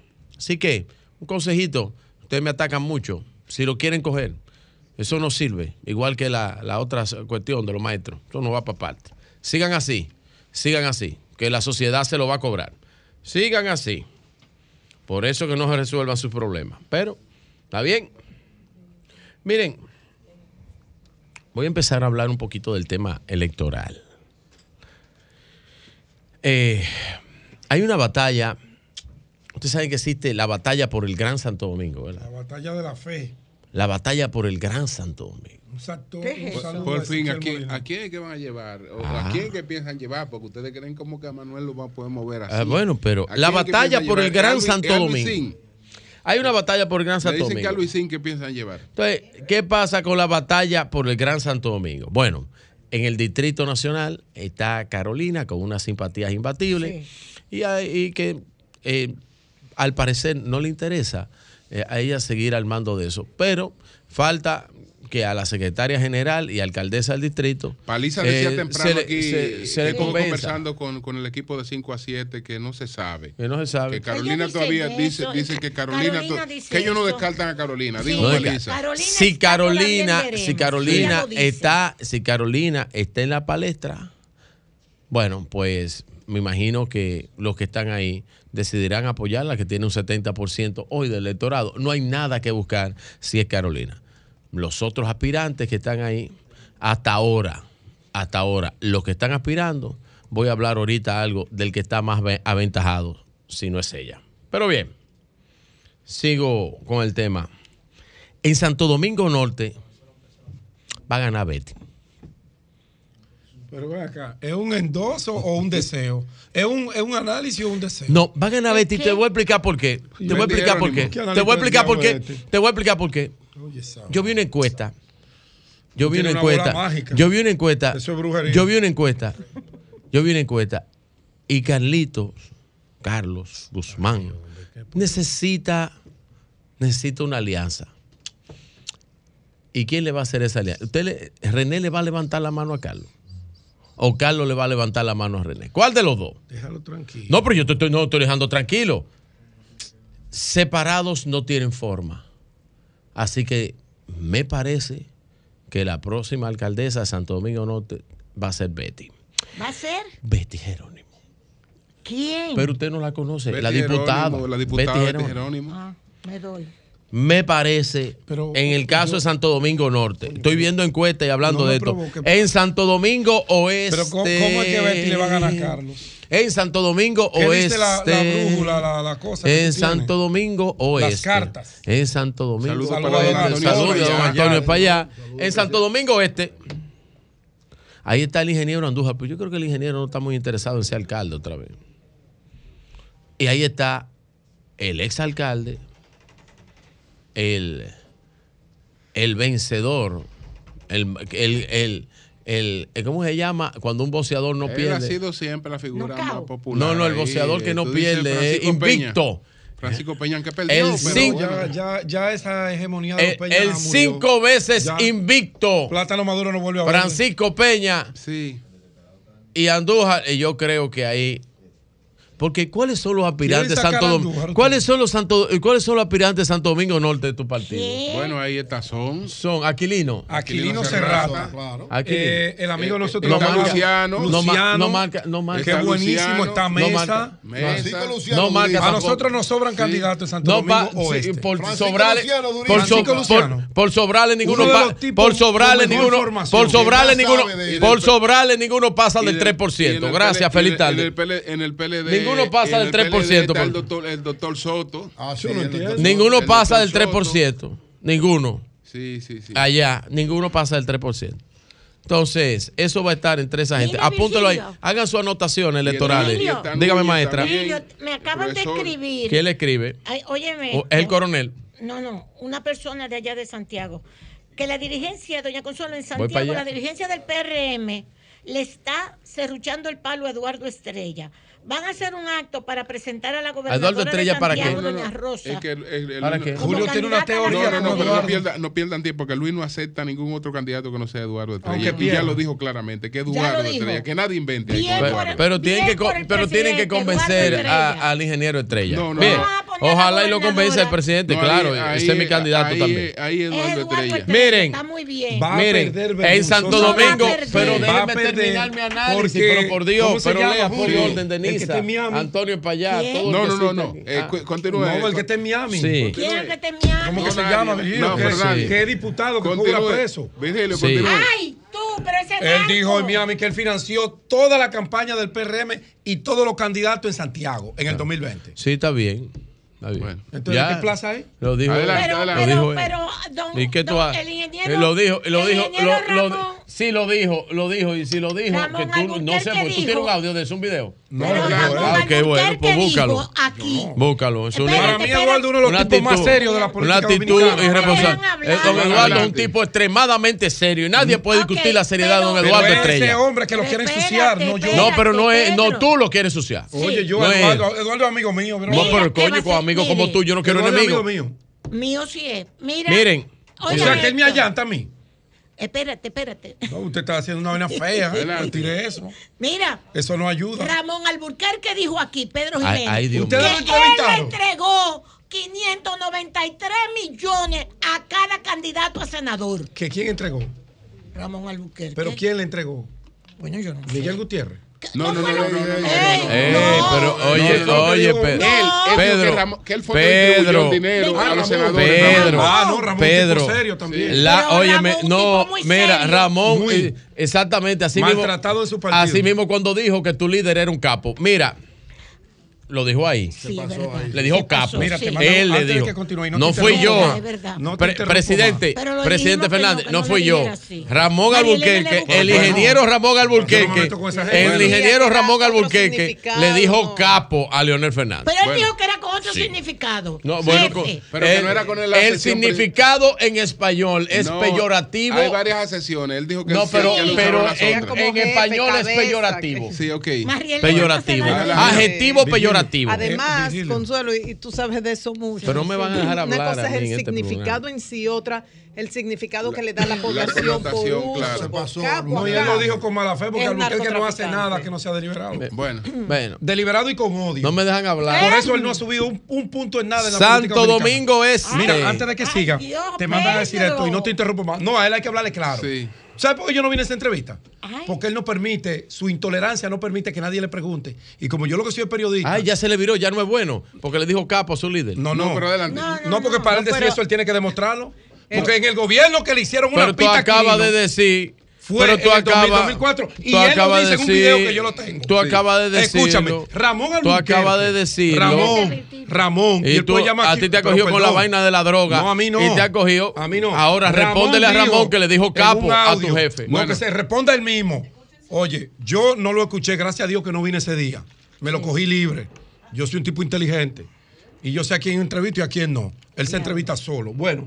Ramón, en un video que anda en las redes sociales, en su propia voz, no en un escrito, dice y censura que a Quirino en el gobierno 2000-2004 le hicieran una pista de aterrizaje en el él, no lo digo yo. Entonces, a quien él tiene que decirle capo es ahí a ese. Está bien, ya le pagaron. Ya le pagaron a Quirino. Saludos. Yo no sé. Miren, le han pagado. Si ustedes le deben. No, no, tú el que tienes si que buscar. Yo, ni lo conozco, no tengo el honor de conocerlo. Pues páguenle. Que le deben una plata. no le conviene meter el tema yo, millones. A la no soy yo. Pero bien. Yo fui a la Adelante. finca de Quirino a hacer no lo una conozco. cuando se lo llevaron preso. Y te voy a decir que un sobrino de Quirino. Pero ¿qué me estás diciendo a mí? Espérate que ahí donde yo estaba sentada en esa oficina, que estaba el administrador todavía Sí. de la finca, Sí. muchacho muy Sí, serio. dígame. Le No entregaban todo nada. el dinero al PLD y pintaron todas las guaguas de ¿Y- morado. ¿Y quién era el presidente del PLD y el presidente no me actual? pregunta, magistrado. Al que Ramón llamó. Bueno, no voy a Me seguir. Ese no es mi tema. Yo no hablo de ese sector. Ese no es mi tema. Un momento, Virgilio, no hablo de eso. Para, para, para que tú continúes. Solamente te voy a decir algo. Y no vuelvo a hablar de ese tema porque no me voy a dejar arrastrar a un debate insulso, sin contenido, que no ha aportado nada a la sociedad dominicana, Por- como es ese involucramiento real, que hay muchas realidades, pero también hay mucha eh, ficción con el tema del narcotráfico que se utiliza para destruir honras. Bueno, pues tú lo no vuelvo a hablar de eso. Tú fuiste que lo Al utilizaste. PRM. Y hablaste grábame, de Miguel y de fulano. Grábame. Al PRM es el único partido de la República Dominicana que no le conviene el debate sobre políticos involucrados en casos de narcotráfico. ¿Tú No estás hablo más de seguro? eso. ¿Tú estás seguro? No hablo más de eso. ¿Estás seguro? ¿No le conviene? Me voy. Matan por eso. Yo te Adelante, digo, Virgilio. no, bueno, pues deja de hablar de eso para que no te arranque la cabeza. Adelante, adelante. En ese de Santo Domingo Este, pues el escenario ahora mismo dentro del oficialismo comprende varios actores. ¿Tú dices Santo Domingo Este? Sí. No te provoca. No, pero ahí lo que corresponde. Manuel. lo que corresponde es reelegir al incumbente. Manuel, que es el que más marca. lo eso O sea, eso- presentarlo en la boleta. eso que es el que más marca interno. Pero un Eso es lo que tiene momentito. que hacer un partido. Manuel es el que más marca interno. Dio también. Ahí Ah, bueno. está Bertico, si ahí está Dan, intenta, ahí ¿por- está por qué- Robert. ¿Por qué buscar otro candidato? Si él es Ahí está Robert. Bueno, lo que pasa es, lo que pasa es que esa es el pequeño escollo que puede tener el gobierno ahora mismo. Ah, tú estás como Pacheco. Escollo. Que, el- que, que- que el pequeñito escollo, que, la que, nada más tiene un problemita ahí. Sí. Y también la propuesta, que sería mi propuesta. ¿Y tú crees que Luisín Mi Jiménez propuesta, sería, mi Luisín- propuesta, Luisín Jiménez, me gustaría a mí. se- sería mejor que el candidato que Manuel? Y ahí está, y ahí está Porque ahí está Luisín es la una figura renuncia, popular, es una figura popular. la renuncia Que- de mi amigo el Boli, que yo sé que si su amigo Luisín, su padre Luisín, se mete a eso, va a contar con el apoyo del Boli. Que está bien cerca, bien cerca. Siento el calor. El PRM está tan mal. Siento el calor del Boli, siento el calor. Y está tan mal. Y lo mejor es, lo- pero usted no tiene ni candidato allá, no opine, porque el, el único que tiene candidato ahí es el PLD, que tiene a Luis Alberto. Ustedes no tienen a nadie ahí. Ustedes no tienen a No, no ahí sí es verdad que ustedes no sacan una gata mía. No, espérate un momentito. Ah, sí, ¿quién está ahí? Espérate un momentito. Está Julio Romero. Está Surú. Julio Romero está vivo. Julio Romero está vivo. Julio Romero está vivo. y te voy a, madre, y- ¿está vivo Julio Romero? Y escríbele, y, y escribe esto. Escribe esto. Si ustedes le hacen una vanita a Adam Peguero, esperen una sorpresa. Adam está bien. El acuerdo, Esperan una sorpresa. el con Adam acuerdo está ahí. El acuerdo está ahí. Porque El acuerdo está ahí, don Julio. Ahora. Ahora. El acuerdo está ahí para, para dice- enfrentar al candidato que está puntero. Ahora, eso es un gran escollo, un reto. Dice el que están un reto que- que están- para que el están PRM. orilla- que están orillando a los políticos buscando para el PRM buscando, que de las que de las otras de las cuatro alcaldías del Gran Santo Domingo ya tiene tres en la costilla Bien. que se anotó tres Esto está complicado. Bien, Tres. Y esto hay que definirlo de aquí al 27. ahora tú me vas a explicar una cuanta cosita tú querías hablar Vamos al micrófono Adelante, por favor. Julio. quería hablar Impuesto. Tú Sí, dices, sí, sí, sí. De Don droga Julio. no voy a hablar. don Julio, don Julio, usted sabe que existe Vamos a ver. una comisión anti-alianza ¿Y qué es esto? usted no sabía eso ¿Cuál es? El una comisión anti-alianza En el PRM. hay una conformación, un line-up de políticos que también se han sumado a la comisión antialianza de parte de la FUPU. Pero también hay otra comisión antialianza en el PLD. lo tiene sin dormir. No, pero espérate, en la comisión, en el PLD, una comisión antialianza. Esto es serio. Dame nombre. Esto es serio. Ya que en la comisión de alianza de la Fuerza del Pueblo solamente está el señor Rosario. No, Ro- No, está Rosario, no, no. no, no. Hay otros. Hay varios. Hay, hay- hay otro. Varios, Sí, está hay Rafael. Paz, Está- eh, Manuel en la ¿Cómo? Roberto Rosario. ¿Y, y Rafael Paz está en la comisión de alianza? sí. Manolo de la Zuna. Y él no es de la comisión antialianza, Rafael. Manolo Digo, Pichardo. Entonces, oigan eso. Pero si usted quisiera negociar, digo yo, yo no sé de, yo no me meto a otro partido mucho, pero si yo quisiera Oye. negociar Si no te en el en la fuerza del pueblo, donde no está Rubén Maldonado, donde no está Félix Bautista y donde no está Radamés Jiménez, ¿qué es lo que yo voy a negociar? Diría yo. No sé, una preguntita, porque esos son los tipos que saben de eso. y Esos son los tipos que saben de eso. A la dirección política. Pero Roberto, mm, un hombre que, no, que dijo que no quería alianza y dijo de Roberto todo no sobre el PLD, de todo, pues está los videos, si- que te lo busco. Se dicen muchas cosas. Si tú quieres, no, pero ahí están los videos. No, no, no, no, no, no, no, pero no entren en eso. No entren en eso. Ahora, ¿Y en por, por parte del PLD, ahí es que está el problema también. De que, está- de que- Pedro, una preguntita. Yo tengo una pregunta. Se, se, se reservaron a diputaciones. La tuya se reservaron ya. Que se resuelvan las diputaciones de quién. Allá en la fútbol. Se reservaron la tuya. Pero de quién. De que La a quién le tuya, reservaron. tú- la tuya. tú. Pero no, ¿a quién le No, reservaron? pero contéstame lo que yo te pregunto. No, pero hace, hace un par de semanas el partido decidió que los candidatos se- serán escogidos por encuestas. Pero la Yo no he oído ninguna información de ¿No se reserva, ni, reservó he, ni he pedido reserva. Ve, ni nada busca, de ve, eso. busca eso.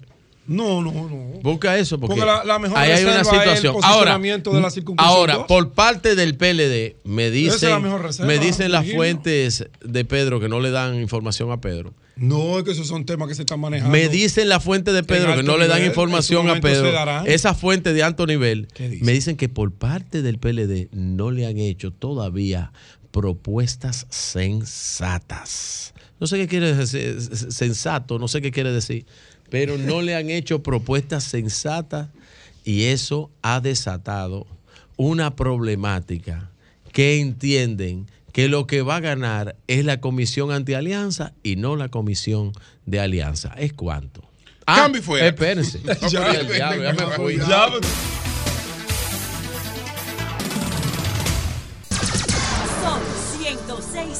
106.5.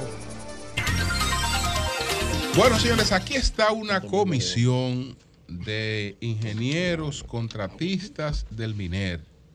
Aquí está el ingeniero Cecilio Comprés y está la ingeniera Mirci Matos. Ellos son miembros de la Unión de Colegiados de Contratistas del MINER, que es el Ministerio de Educación. Ay, Y entonces ellos están aquí haciendo unos reclamos. Ustedes son constructores de escuelas. Sí. Adelante. ¿A cuántos representan para saber? Bueno, primero? prácticamente la Unión de Contratistas Colegiados de Miner somos unos 117 miembros actuales. Eh, ya hay otros que ya han terminado y concluidos. Pero realmente la cantidad de contratistas que estaban todavía eh, en desarrollo de construcción somos unos 600 y pico de contratistas. ¿Qué es lo que pasa con ustedes? Bueno, realmente hemos venido lo que ellos viendo sobre mojado durante ya más de nueve años. Eh, trabajando en la forma de que a nosotros los contratistas pues se nos reconozca ciertas, eh, que te digo, reclamos que estamos haciendo correspondientes a nuestras construcciones. Eh, hemos solicitado en siendo ministros que han sucedido uno detrás de otro y hasta lo actual que le hemos hecho dos invitaciones para que nos reciba para que se, por lo menos él se entere de lo que está aconteciendo y por qué nosotros estamos reclamando tales cosas. Pues desde el 2013 podemos decir que es que se inicia el avance constructivo del primer sorteo. Eh, nosotros hemos venido padeciendo de muchas vicisitudes, eh, o bien sea de administrativas en el desarrollo de nuestros pagos. Tal así que en el 2000, en el 2013, en junio del 2013, el licenciado Danilo Medina, presidente de entonces, pues nos dice a nosotros claramente que iba a colocar 11 mil millones de pesos para que se le pague a los contratistas ya que el sistema administrativo no estaba en funcionamiento, es decir, tenían problemas con la forma de cubicar. De tal forma de que nosotros pudiéramos eh, acceder mediante un acuerdo con, el, con la autorización del Ministerio de Educación de tomar dinero al, como línea de crédito al Banco de Reservas y que mientras eso se, estaba resolviendo, ellos, eh, si eh, nos daban el dinero, pues iban a tener el caso de que iban elaborando la ubicación para que nos paguen. Pues acontece de que sí, de ese primer entonces, nos dieron la línea de crédito, pero no están cobrando los intereses a nosotros. Si nosotros le estamos cobra- eh, construyendo al Estado y no están cobrando los intereses. De manera tal que como va a El ser... de- retraso es por el Estado, entonces el Estado debe asumir. el eso. Estado debe asumir los intereses. ¿Qué- Ahora, ahora, ¿cuál es la razón que, que se haya mantenido el retraso? Porque el gobierno actual hizo un levantamiento. Hay una ley especial. Yo estuve en un almuerzo con el presidente y entonces el ingeniero Fernando Taveras presentó ahí eh, un levantamiento y la disposición era de eh, finalizar. todo. Incluso en ese levantamiento solamente de los casos que se denunciaron de escuelas insolares, habían como ocho. Sí. solamente ocho casos. Es decir, que el se- de 600 y pico de casos, la mayoría podían resolverse. Entonces, Eso ¿qué es era una barbaridad. Escuela licitada y adjudicada sin solar. Es una- Pero eran ocho casos. Positivo, Sí, pero una barbaridad, aunque Pero fueron ocho casos. Eran ocho de- de 3.000. De, 3.000, de, de, De 2.000, casi 2.000, Casi 2.000. Eran, 1996. eran, eran, eran ocho casos. Entonces, eh, ¿qué ha pasado después de ahí? Bueno, después de ahí solamente hay veces nada más se queda en la teoría de los papeles administrativos. Porque nosotros no hemos recibido, es decir, el, el gobierno después de la ley 118-21, pues nos hizo un pago aproximadamente a todos Mire, los usted tiene el contratistas teléfono del general Fernando Tavera. Vamos a llamar al de unos cuatro mil y pico de pesos. Ingeniero Fernando Tavera, que fue el que cuatro el mil millones ahí. de pesos que se hizo, Sí. que se hicieron pagos en ese entonces. Y nosotros lo que estamos demandando es que en ese reclamo, pues esa- esos intereses pues se nos devuelvan, porque fueron indebidamente cobrados a nosotros, no al Estado. A partir del 2015. ¿Tienen la suma ¿Eh? de los intereses? ¿A No, no tenemos suma. A partir del 2015, pues ya el Estado pagaba los intereses. Del 2015 en adelante, pero de 2015 hacia atrás, de 2013 al 2015, todo lo que O sea, ya se nos habían quitado. De dos años de intereses. Eh, no, Del 13 al 15, dos ¿no? años para algunos que tomaron en cuenta eh, en ese periodo. Pero aquellos que se prolongaron por, por secto de pago, que sí que no se le hizo el pago correspondiente, pudieron tener tres o cuatro o cinco años de intereses. Los años que sean de intereses que sean devueltos a ustedes. Del los ingenieros. 2015 para atrás. Ok. Del Claro. 2015 para atrás, porque el 2015 en adelante fueron pagados por el Estado. Lo que y, eh, sí, asumieron compromiso de línea de crédito. Pero no tanto eso, también reclamamos lo que es la ley 686. La ley 686 a nosotros, ustedes conocen bien la de Fotecom, que es se le paga el 1% del, del- de, la obra, de la obra a realizar, es decir, del contrato de obra. Ese 1% pues lo debe pagar, el, dice el artículo 1, el contratista, no el, no, eh, el propietario, no el contratista. Entonces a nosotros nos están reteniendo ese 1%. El propietario, en este caso el gobierno también. El propietario es que tiene que pagar ese 1%. Entonces, Eso lo dice el artículo 1 de la ley 686. Devolución del 1% que debe pagar el propietario. no el propietario, no el contratista. Entonces a nosotros nos lo erogan cada vez que nos hacen unos pagos de cubicaciones que no nos corresponde. Y ustedes lo han hablado, lo han solicitado. Óyete, pero Muchísimas reiteradas ¿De qué monto veces. estamos hablando ahí? No lo tienen Cecilia? calculado. No, ¿de qué- ¿De qué monto Bueno, lo, lo del grupo nuestro asciende a 67 millones. Lo del grupo nuestro, en cuanto a la ley 686. Pero si nosotros enfocamos y lo vemos todo globalizado, andaría por unos miles de millones de pesos. Porque no se le debió cobrar al contratista o retener Bien. al contratista Entonces, ese el concepto. llamado que estamos haciendo, ¿cuál es? Exacto. Sí. Bueno, gracias. El llamado que estamos haciendo es primero al señor presidente de la República. Nos hemos dirigido varias veces.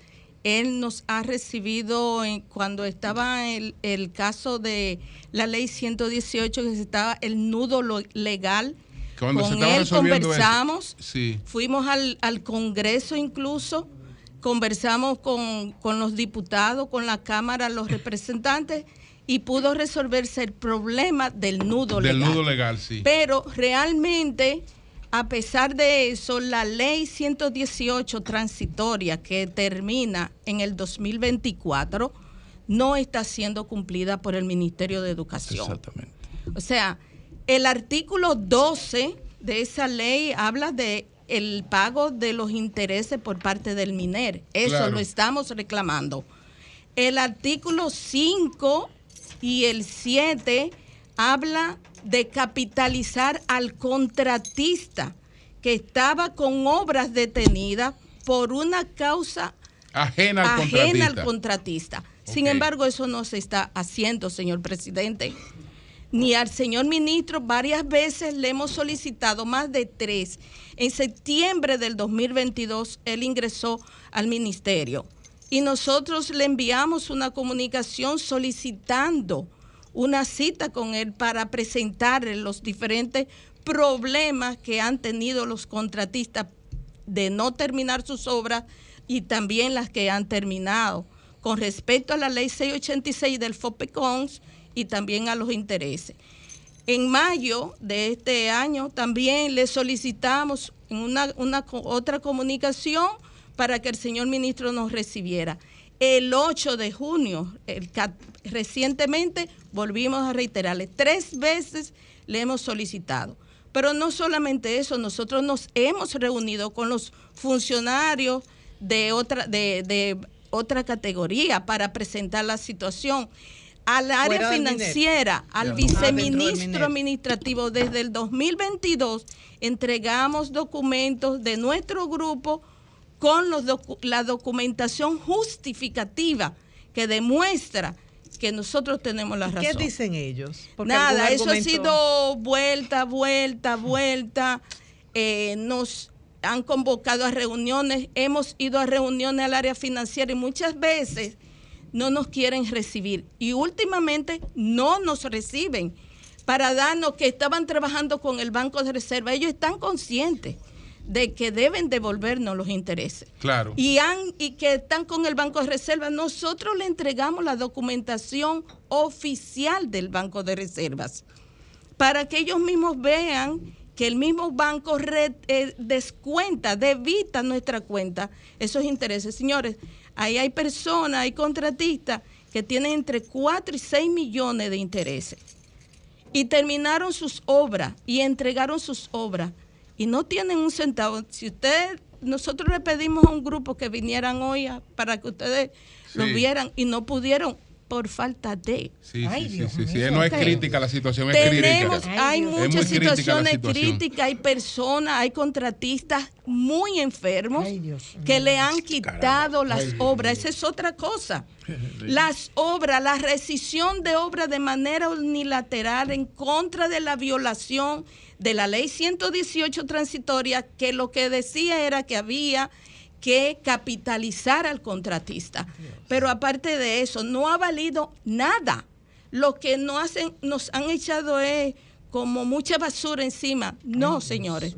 Los contratistas que han paralizado sus obras es primero cuando le dieron el avance del- de, los sorteos. le- hubo problemas muchísimos con los tipos de terreno o otros no tenían te- terreno al momento de iniciar, de, de que le entregaron el avance, pero luego se resolvió. Ahora, los presupuestos y los planos fueron de manera general y tuvieron que adaptarlo cuando compraron, cuando el MINER compró esos solares, adaptarlo con Ah, estudios de suelo para determinar el- la situación antes de iniciar una obra, una infraestructura bajo nivel de piso. Y eso trajo como consecuencia que el 20% del avance que se dio no alcanzó y el contratista desde ese momento comenzó a descapitalizarse. Ay, Dios. Ok, entonces tuvieron necesariamente que sobrepasar el 25% de la ley 340 de compra y Uh, contrataciones, sí, sí. obligatoriamente. Eso fue uno de los casos. Ah, hubo terreno en que hubo que hacerle eh, muros de contención, eh, obras de eh, hidráulica porque se inundaban, etcétera. Todo eso lo ha soportado el contratista, de manera que no es una ¿Y de qué, monto, de irresponsabilidad qué monto estamos hablando en términos globales, más o menos? sobre la ley. No, de lo que se les adeuda por intereses. por- Bueno, para el grupo nuestro los intereses son 60, 60 millones. Ya Cecilio le habló de, Y para del- la ley Del 686, 1%, ¿cuánto sería? eh, 67 millones Bueno. para el grupo Y nuestro. una cosa, son nueve años de reclamo, según Sí, Nueve años. Ah, Tenemos pero- pero en esto- contratistas que terminaron su obra hace siete y ocho años. Ay, Sí, lo que iba a y la cubicación final, por causas de, digamos, ¿eh?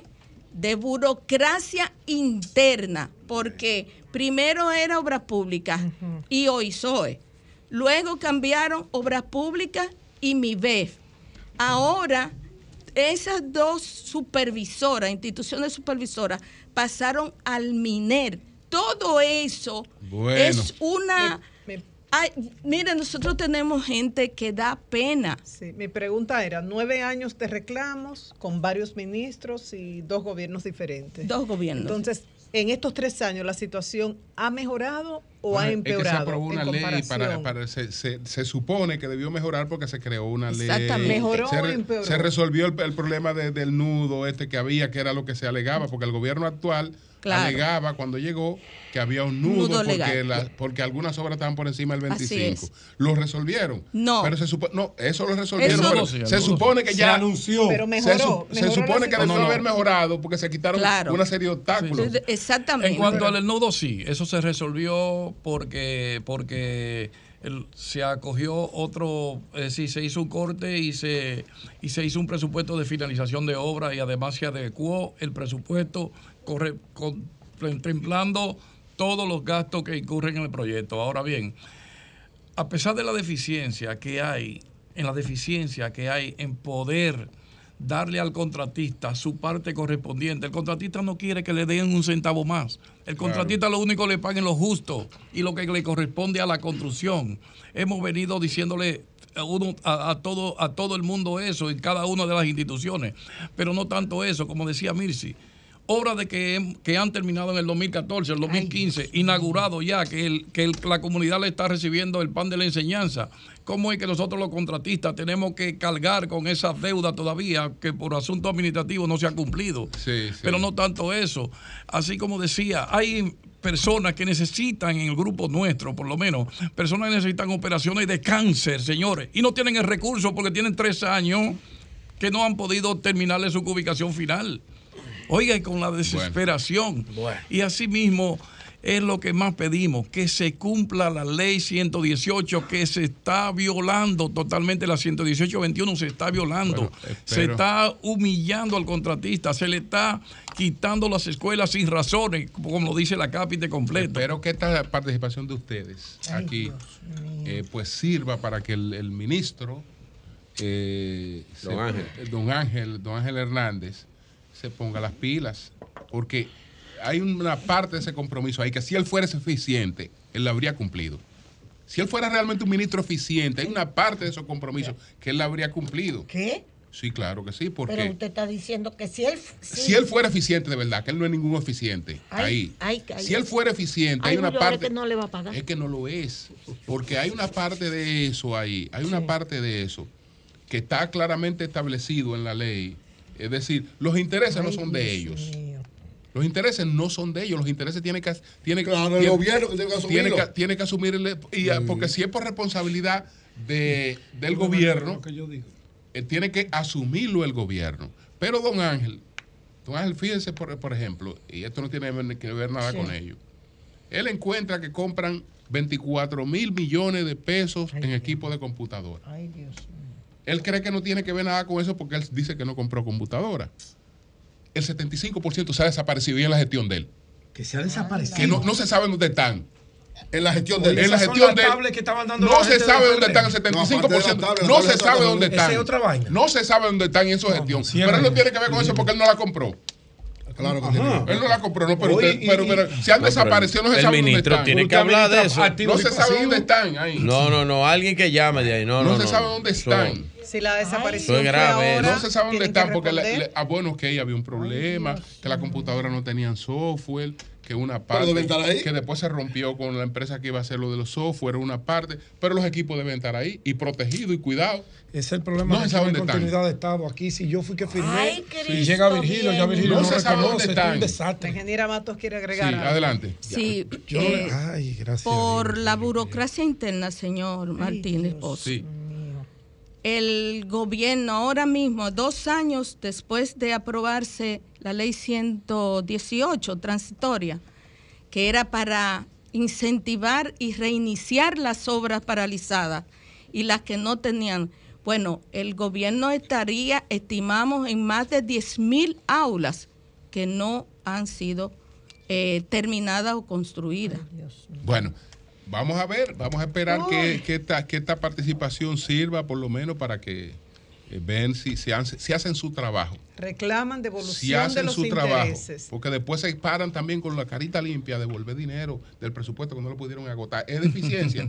Pues yo, Claro, ellos vienen- dinero pues no, ellos te vienen- fue deficiente, Ellos no- no diciendo, negligente "Después que eso- eso a de la- devolver eso de dinero la- que no eso de pudieron- la lo que tableta grave. A devolver, a a devolver ¿Dónde está esa dinero que no tableta? pudieron ejecutar. Eso Cambio de- fuera.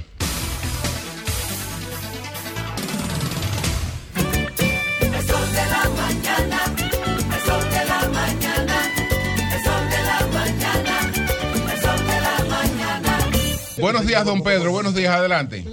Buenos días, mucho gusto de saludarlos. Eh, algo que tiene que ver con la historia para comenzar, algo que no, no es una noticia, es un poco el reflexionar sobre las cosas horribles que han ocurrido en este país. Eh, hoy eh, se celebra una jornada que en inglés le dicen Juneteenth, eh, que es una, perdón, Juneteenth, que es una combinación de junio 19, esto porque en esa fecha de 1865, un general, eh, Gordon Granger, eh, llegó a Texas para formalmente proclamar el fin de la esclavitud, después de la guerra civil que eh, le rompió las entrañas a, este país. Y entonces, aunque todavía se mantuvieron en una serie de lugares eh, los desgraciadas cadenas de la esclavitud, esa es la jornada que se considera fue el fin de un episodio eh, horrible en esta historia, que comenzó por allá por 1600 y, y algo, eh, que llevó a que se tratara como animales a 10 millones de personas y que en el momento que eh, se proclama el fin de la, de la esclavitud, ya después de la guerra civil, había 4 millones de esclavos en Estados Unidos.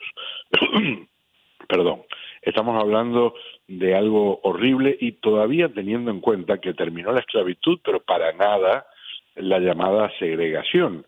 Eh, debió pasar un siglo más para que a mediados de la década de los 60, eh, en este siglo pasado, eh, se llevara a la realidad la ley de derechos civiles que terminó con cosas espantosas que llevaban a que en, en muchas ventanas de negocios en este país dijera no se permiten perros ni negros. Por cierto, aquí en Miami a eso le agregaron en la década precisamente de los 60, cuando eh, la revolución en Cuba, eh, no dogs, no blacks, no Cubans. Eh, son episodios que yo creo es muy importante recordar porque cuando uno se olvida de su historia, corre el riesgo de, de tener que repetirla. Y en un país tan maravilloso como este han ocurrido cosas eh, también espantosas. Y hoy, eh, en esta jornada del 19 de junio del 2023, hay muchísima gente eh, celebrando que por fin en aquel momento se terminó algo que devoró millones de vidas, arruinó otros millones de, vidas y manchó de una forma permanente la historia de este país. Así que quería empezar compartiendo Don eso. Pedro. Y entonces me voy... Perdón, dígame. Ah, bueno, yo sé que tal vez usted se va para donde Blinken y la visita a China y a ver qué, qué espera usted de eso. No llegué a tiempo, no llegué a tiempo al aeropuerto. Sí. me, dejaron, me dejaron afuera. Ustedes saben que una de las cosas geniales que ha ocurrido, iba a hablarles de eso, eh, en esta visita del secretario de Estado de Estados Unidos, es que aparentemente se llegó a un acuerdo para reinstaurar la llamada línea roja. Eh, y no roja por comunismo, sino roja por emergencia, eh, que es una línea directa para que se puedan comunicar eh, autoridades de Estados Unidos y de China en el marco de algún tipo de, de crisis. Supongamos que, por ejemplo, de repente un avión estadounidense o un avión chino sea derribado, que un barco reciba un impacto de un misil, y entonces, antes que se desate una guerra, eh, confirmar eh, que, por ejemplo, no ha sido un accidente o que hay absoluta eh, certeza de que no fue ninguno de los dos, sino tal vez una tercera fuerza. Eso estaba suspendido hace tiempo y ahora se va a reanudar y eso creen eh, puede ayudar un poquito en el marco de tanta, tanta tensión.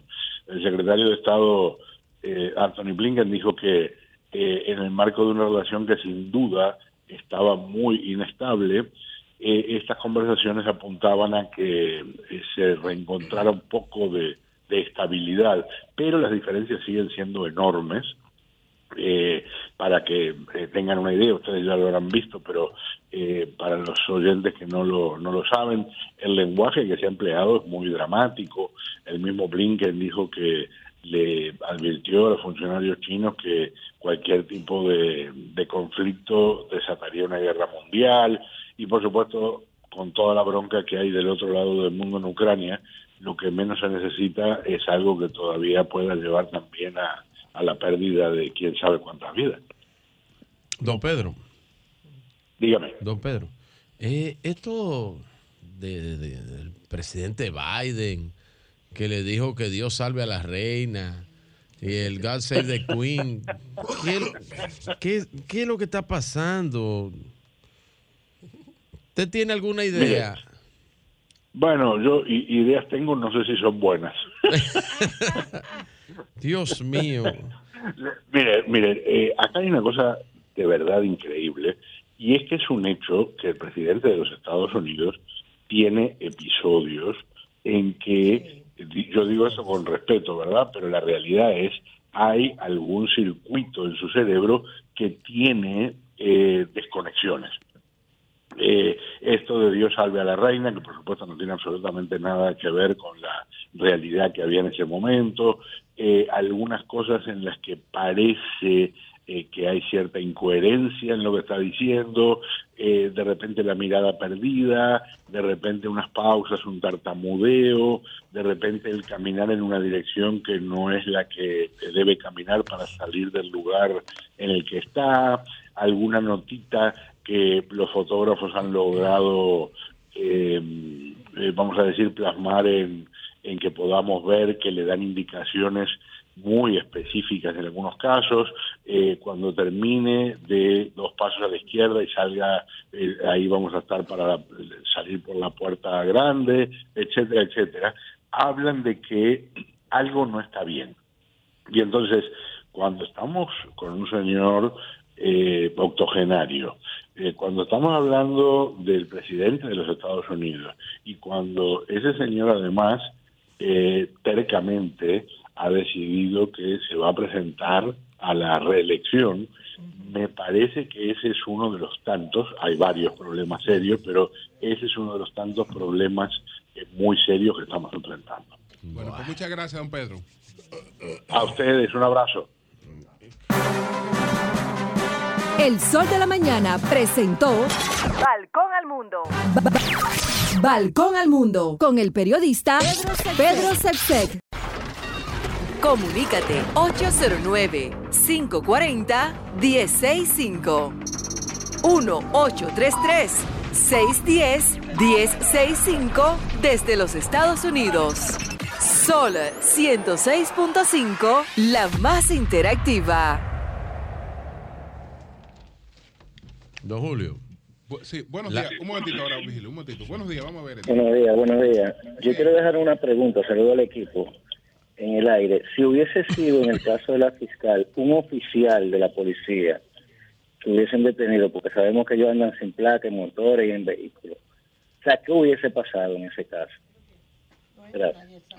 Nadie sabe. Tiene, tiene, Bien. tiene razón usted ahí. Bueno, adelante. Eh, don, don Julio, usted, usted vio que tenemos una tormenta, un ciclón tropical que ya está en producción. Se llama Brett y dice el Centro Nacional de Huracanes de Estados cómo? Unidos que Brett. tiene un 100% No Brett, no de ya, no, Brett. un 100% de convertirse en huracán Un 100%. en los próximos siete días y está bajito. Y viene para acá. Viene la que lo proyección, está cerca. ese fenómeno. Está en observación. Así que la- estemos atentos Sí. a Brett. Miren a Brett ahí, Bien, donde, bien. por dónde anda. ¿eh? Bueno, buenos Así días. que, bueno. Buenos días. Buenos días. Buen día, Julio. Sí. Te saluda Merán de aquí, de los Guaricanos. Un abrazo. Dale, bendiciones. Merán, adelante. Julio, pa- para, para pedirle al Ministerio de Obras Públicas, por favor, por amor a Dios, Adelante. que le pongan un poco de atención a, a la a la autopista de aquí de, de- ¿Cuál? ¿Cuál? La autopista, dime. ¿No se escuchó la autopista de? Merán, escríbemelo, que yo se lo mando al ministro. No se escuchó. Buenos días. Adeline, que está Buena. puesto para eso. Sí. Sí, ¿cómo está el equipo? Ingeniera, adelante. Está en lo Sí. suyo, Adeline. Eh, óyeme una cosa, yo siempre ataco a los, o sea, no ataco, sino digo que la policía se está gastando un gran dineral y no se está reformando, porque mira que el otro día hasta los mismos policías están robando en los lugares. Pero en este caso, en este caso, yo creo que la, la, la fiscal violó la ley y, y vio porque que la autoridad, todo el mundo sabe que a la autoridad hay que, hay que hacerle caso. O sea, ella violó la ley porque el video es- la siguen por mucho tiempo, por primero, viendo lo que ve sin placa, y después cuando la detienen, ella tenía que, aunque sea lo que sea fiscal, que yo que, ella tiene que saber que la ley entra por casa. Esa es mi opinión. Yo sé que, que son diferentes opiniones, pero yo soy neófita. Saludos a todos. No, pues gracias a usted, gracias a usted. Buenos días, adelante. Buenos días. Buen día, Julio. Adelante. Ahora sí, fue que se me cayó la llamada, hermano. Sí, tú decías Mira, que- no, para la ecológica, que por favor le pongan un poco de atención, la ecológica, que se arma mucho accidente los fines de semana. Eh, a Lucho Ma- Ahí están trabajando. Sí, sí, eh, está, está excelente porque se inició el trabajo para que los cruces no se hagan, pero pero yo lo que le pido es que cruce, pero Sí. de otra forma. Bien. Buenos Ahí días, lo están trabajando. De, del INE, Obra Pública está en eso. ¿eh? Buenos días, buenos días. Sí. buenos días, buenos días. ¿Cómo están ustedes? Bien. El Antonio Batista, el Gordo Lomena, Julio. el Gordo. Eh, debemos de felicitar al alcalde Manuel Jiménez por la formación de las escuelas musicales que ha formado ahora en Santo Domingo Este. Algo que tendrá una proyección muy importante y además de eso le lleva una tranquilidad a la familia por la sencilla razón de que muchos jóvenes, señores y niños van a estar eh, aprendiendo música ahora en Santo Domingo Este. Go- Golde, ¿por qué están mencionando a Licín Jiménez como candidato del PRM? Lo están mencionando. ¿A quién? A Luisín Jiménez. Bueno, no sé, pero yo creo que tienen todo el derecho de aspirar quien sea. Ahora, el que yo sé que está duro el curvero y sólido se llama Manuel porque como decía Balaguer, por tus obras te conoceréis. Eh, Y están ahí. Ah, había, un, había un banco que estaba sólido. Vez. Buenos días, adelante. Sí, muy buen día a todos, Consuelo, Martínez Pozo. Mi, en cuanto a, a la, a la problema que tuvo la fiscal con, los con los policías, yo entiendo que ella como fiscal, rompiendo la ley, debió de actuar de una manera moderada porque sabe que está rompiendo la ley, aparte de que ella es fiscal. Sí. También la policía eh, a veces usa su fuerza de una manera que de verdad es una fuerza muy bruta. Por lo menos yo, yo- una fuerza muy bruta. Yo ando en un motor, yo ando con todo mi documento de la ley. No ando elevado, ni túneles, ni me voy en rojo en los semáforos. Pero sí he notado mucho en ello que mandan a parar a uno, tú le enseñas todo documento muy bien, a veces te llevan el motor, a veces hay que hablar con ellos, pero tú te topas con muchos de ellos que van vestidos de uniforme, sin placa y sin casco y sin luz. Entonces, cuando tú pasas un ameo o te para una patrulla, si están ellos lo dejan ir, pero a ti te paran. Entonces, es como dijo la, la que llamó ahorita, la ley em- empieza por entre casas. Pero sí, ahí la fiscal, eso que pasó, se lo buscó ella. Bueno, buenos días, adelante. Buenos días. Una vez. Sí, buenos días, Julio. Yo no voy a hablar. Adelante. Hello.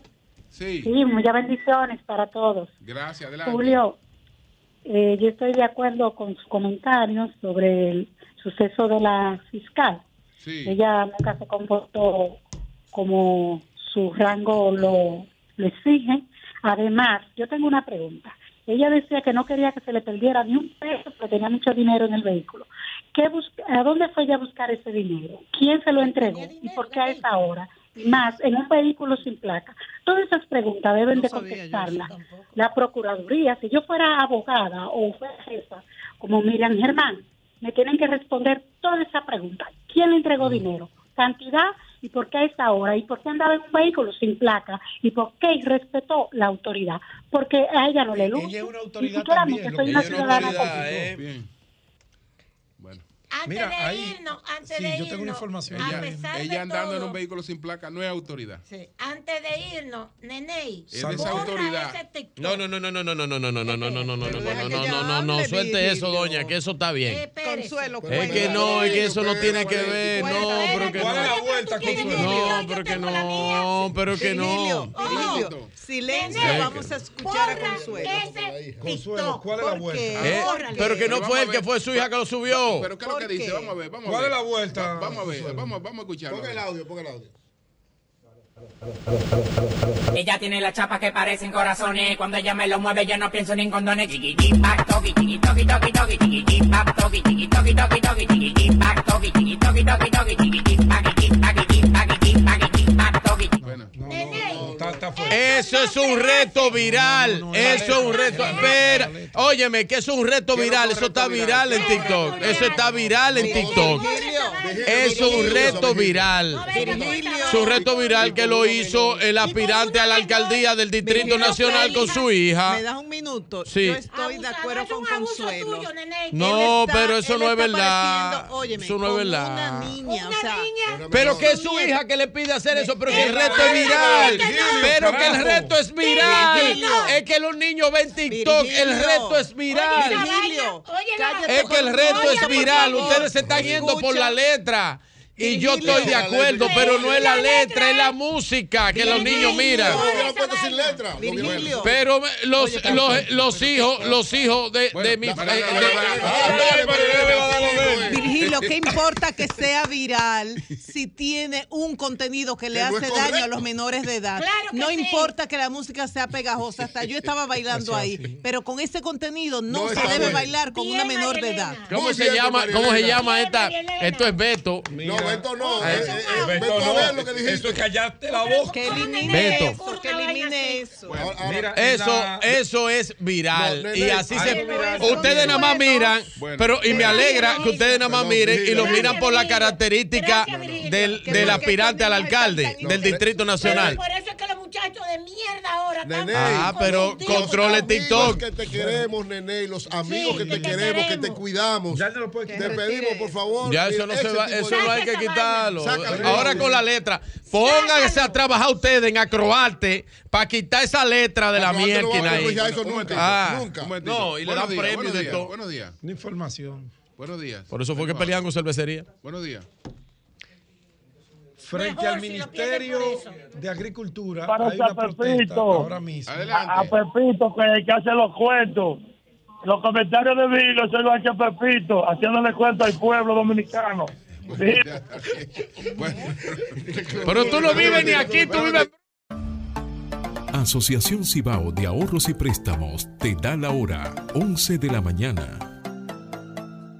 Cuando planificas tu ahorro, vas más seguro a lo que quieres. Con la cuenta de ahorro planificado de la Asociación Cibao, puedes elegir el monto, la frecuencia y el plazo que prefieras. Es como un SAN, pero mejor. Ven por tu cuenta de ahorro planificado y comienza a ahorrar. Asociación Cibao. Cuidamos cada paso de tu vida. Bueno, señores, antes de Ah. partir, vamos con la ingeniera Gloria Ceballos. La directora, Virgilio, aquí está la ingeniera Gloria es doña Ceballos. Gloria Ceballos. Cállate, Virgilio, que es- una institución. Usted que habló de break. Hola, buenos días. Buenos días, ¿me escuchan? Break, break. Buenos días. Buen día, ingeniero. Hola, buenos días. Buenos días. Sí. Sí. Ya, ya me escuchan al aire. Sobre Adelante. el fenómeno que ustedes están observando, ¿qué nos puede decir?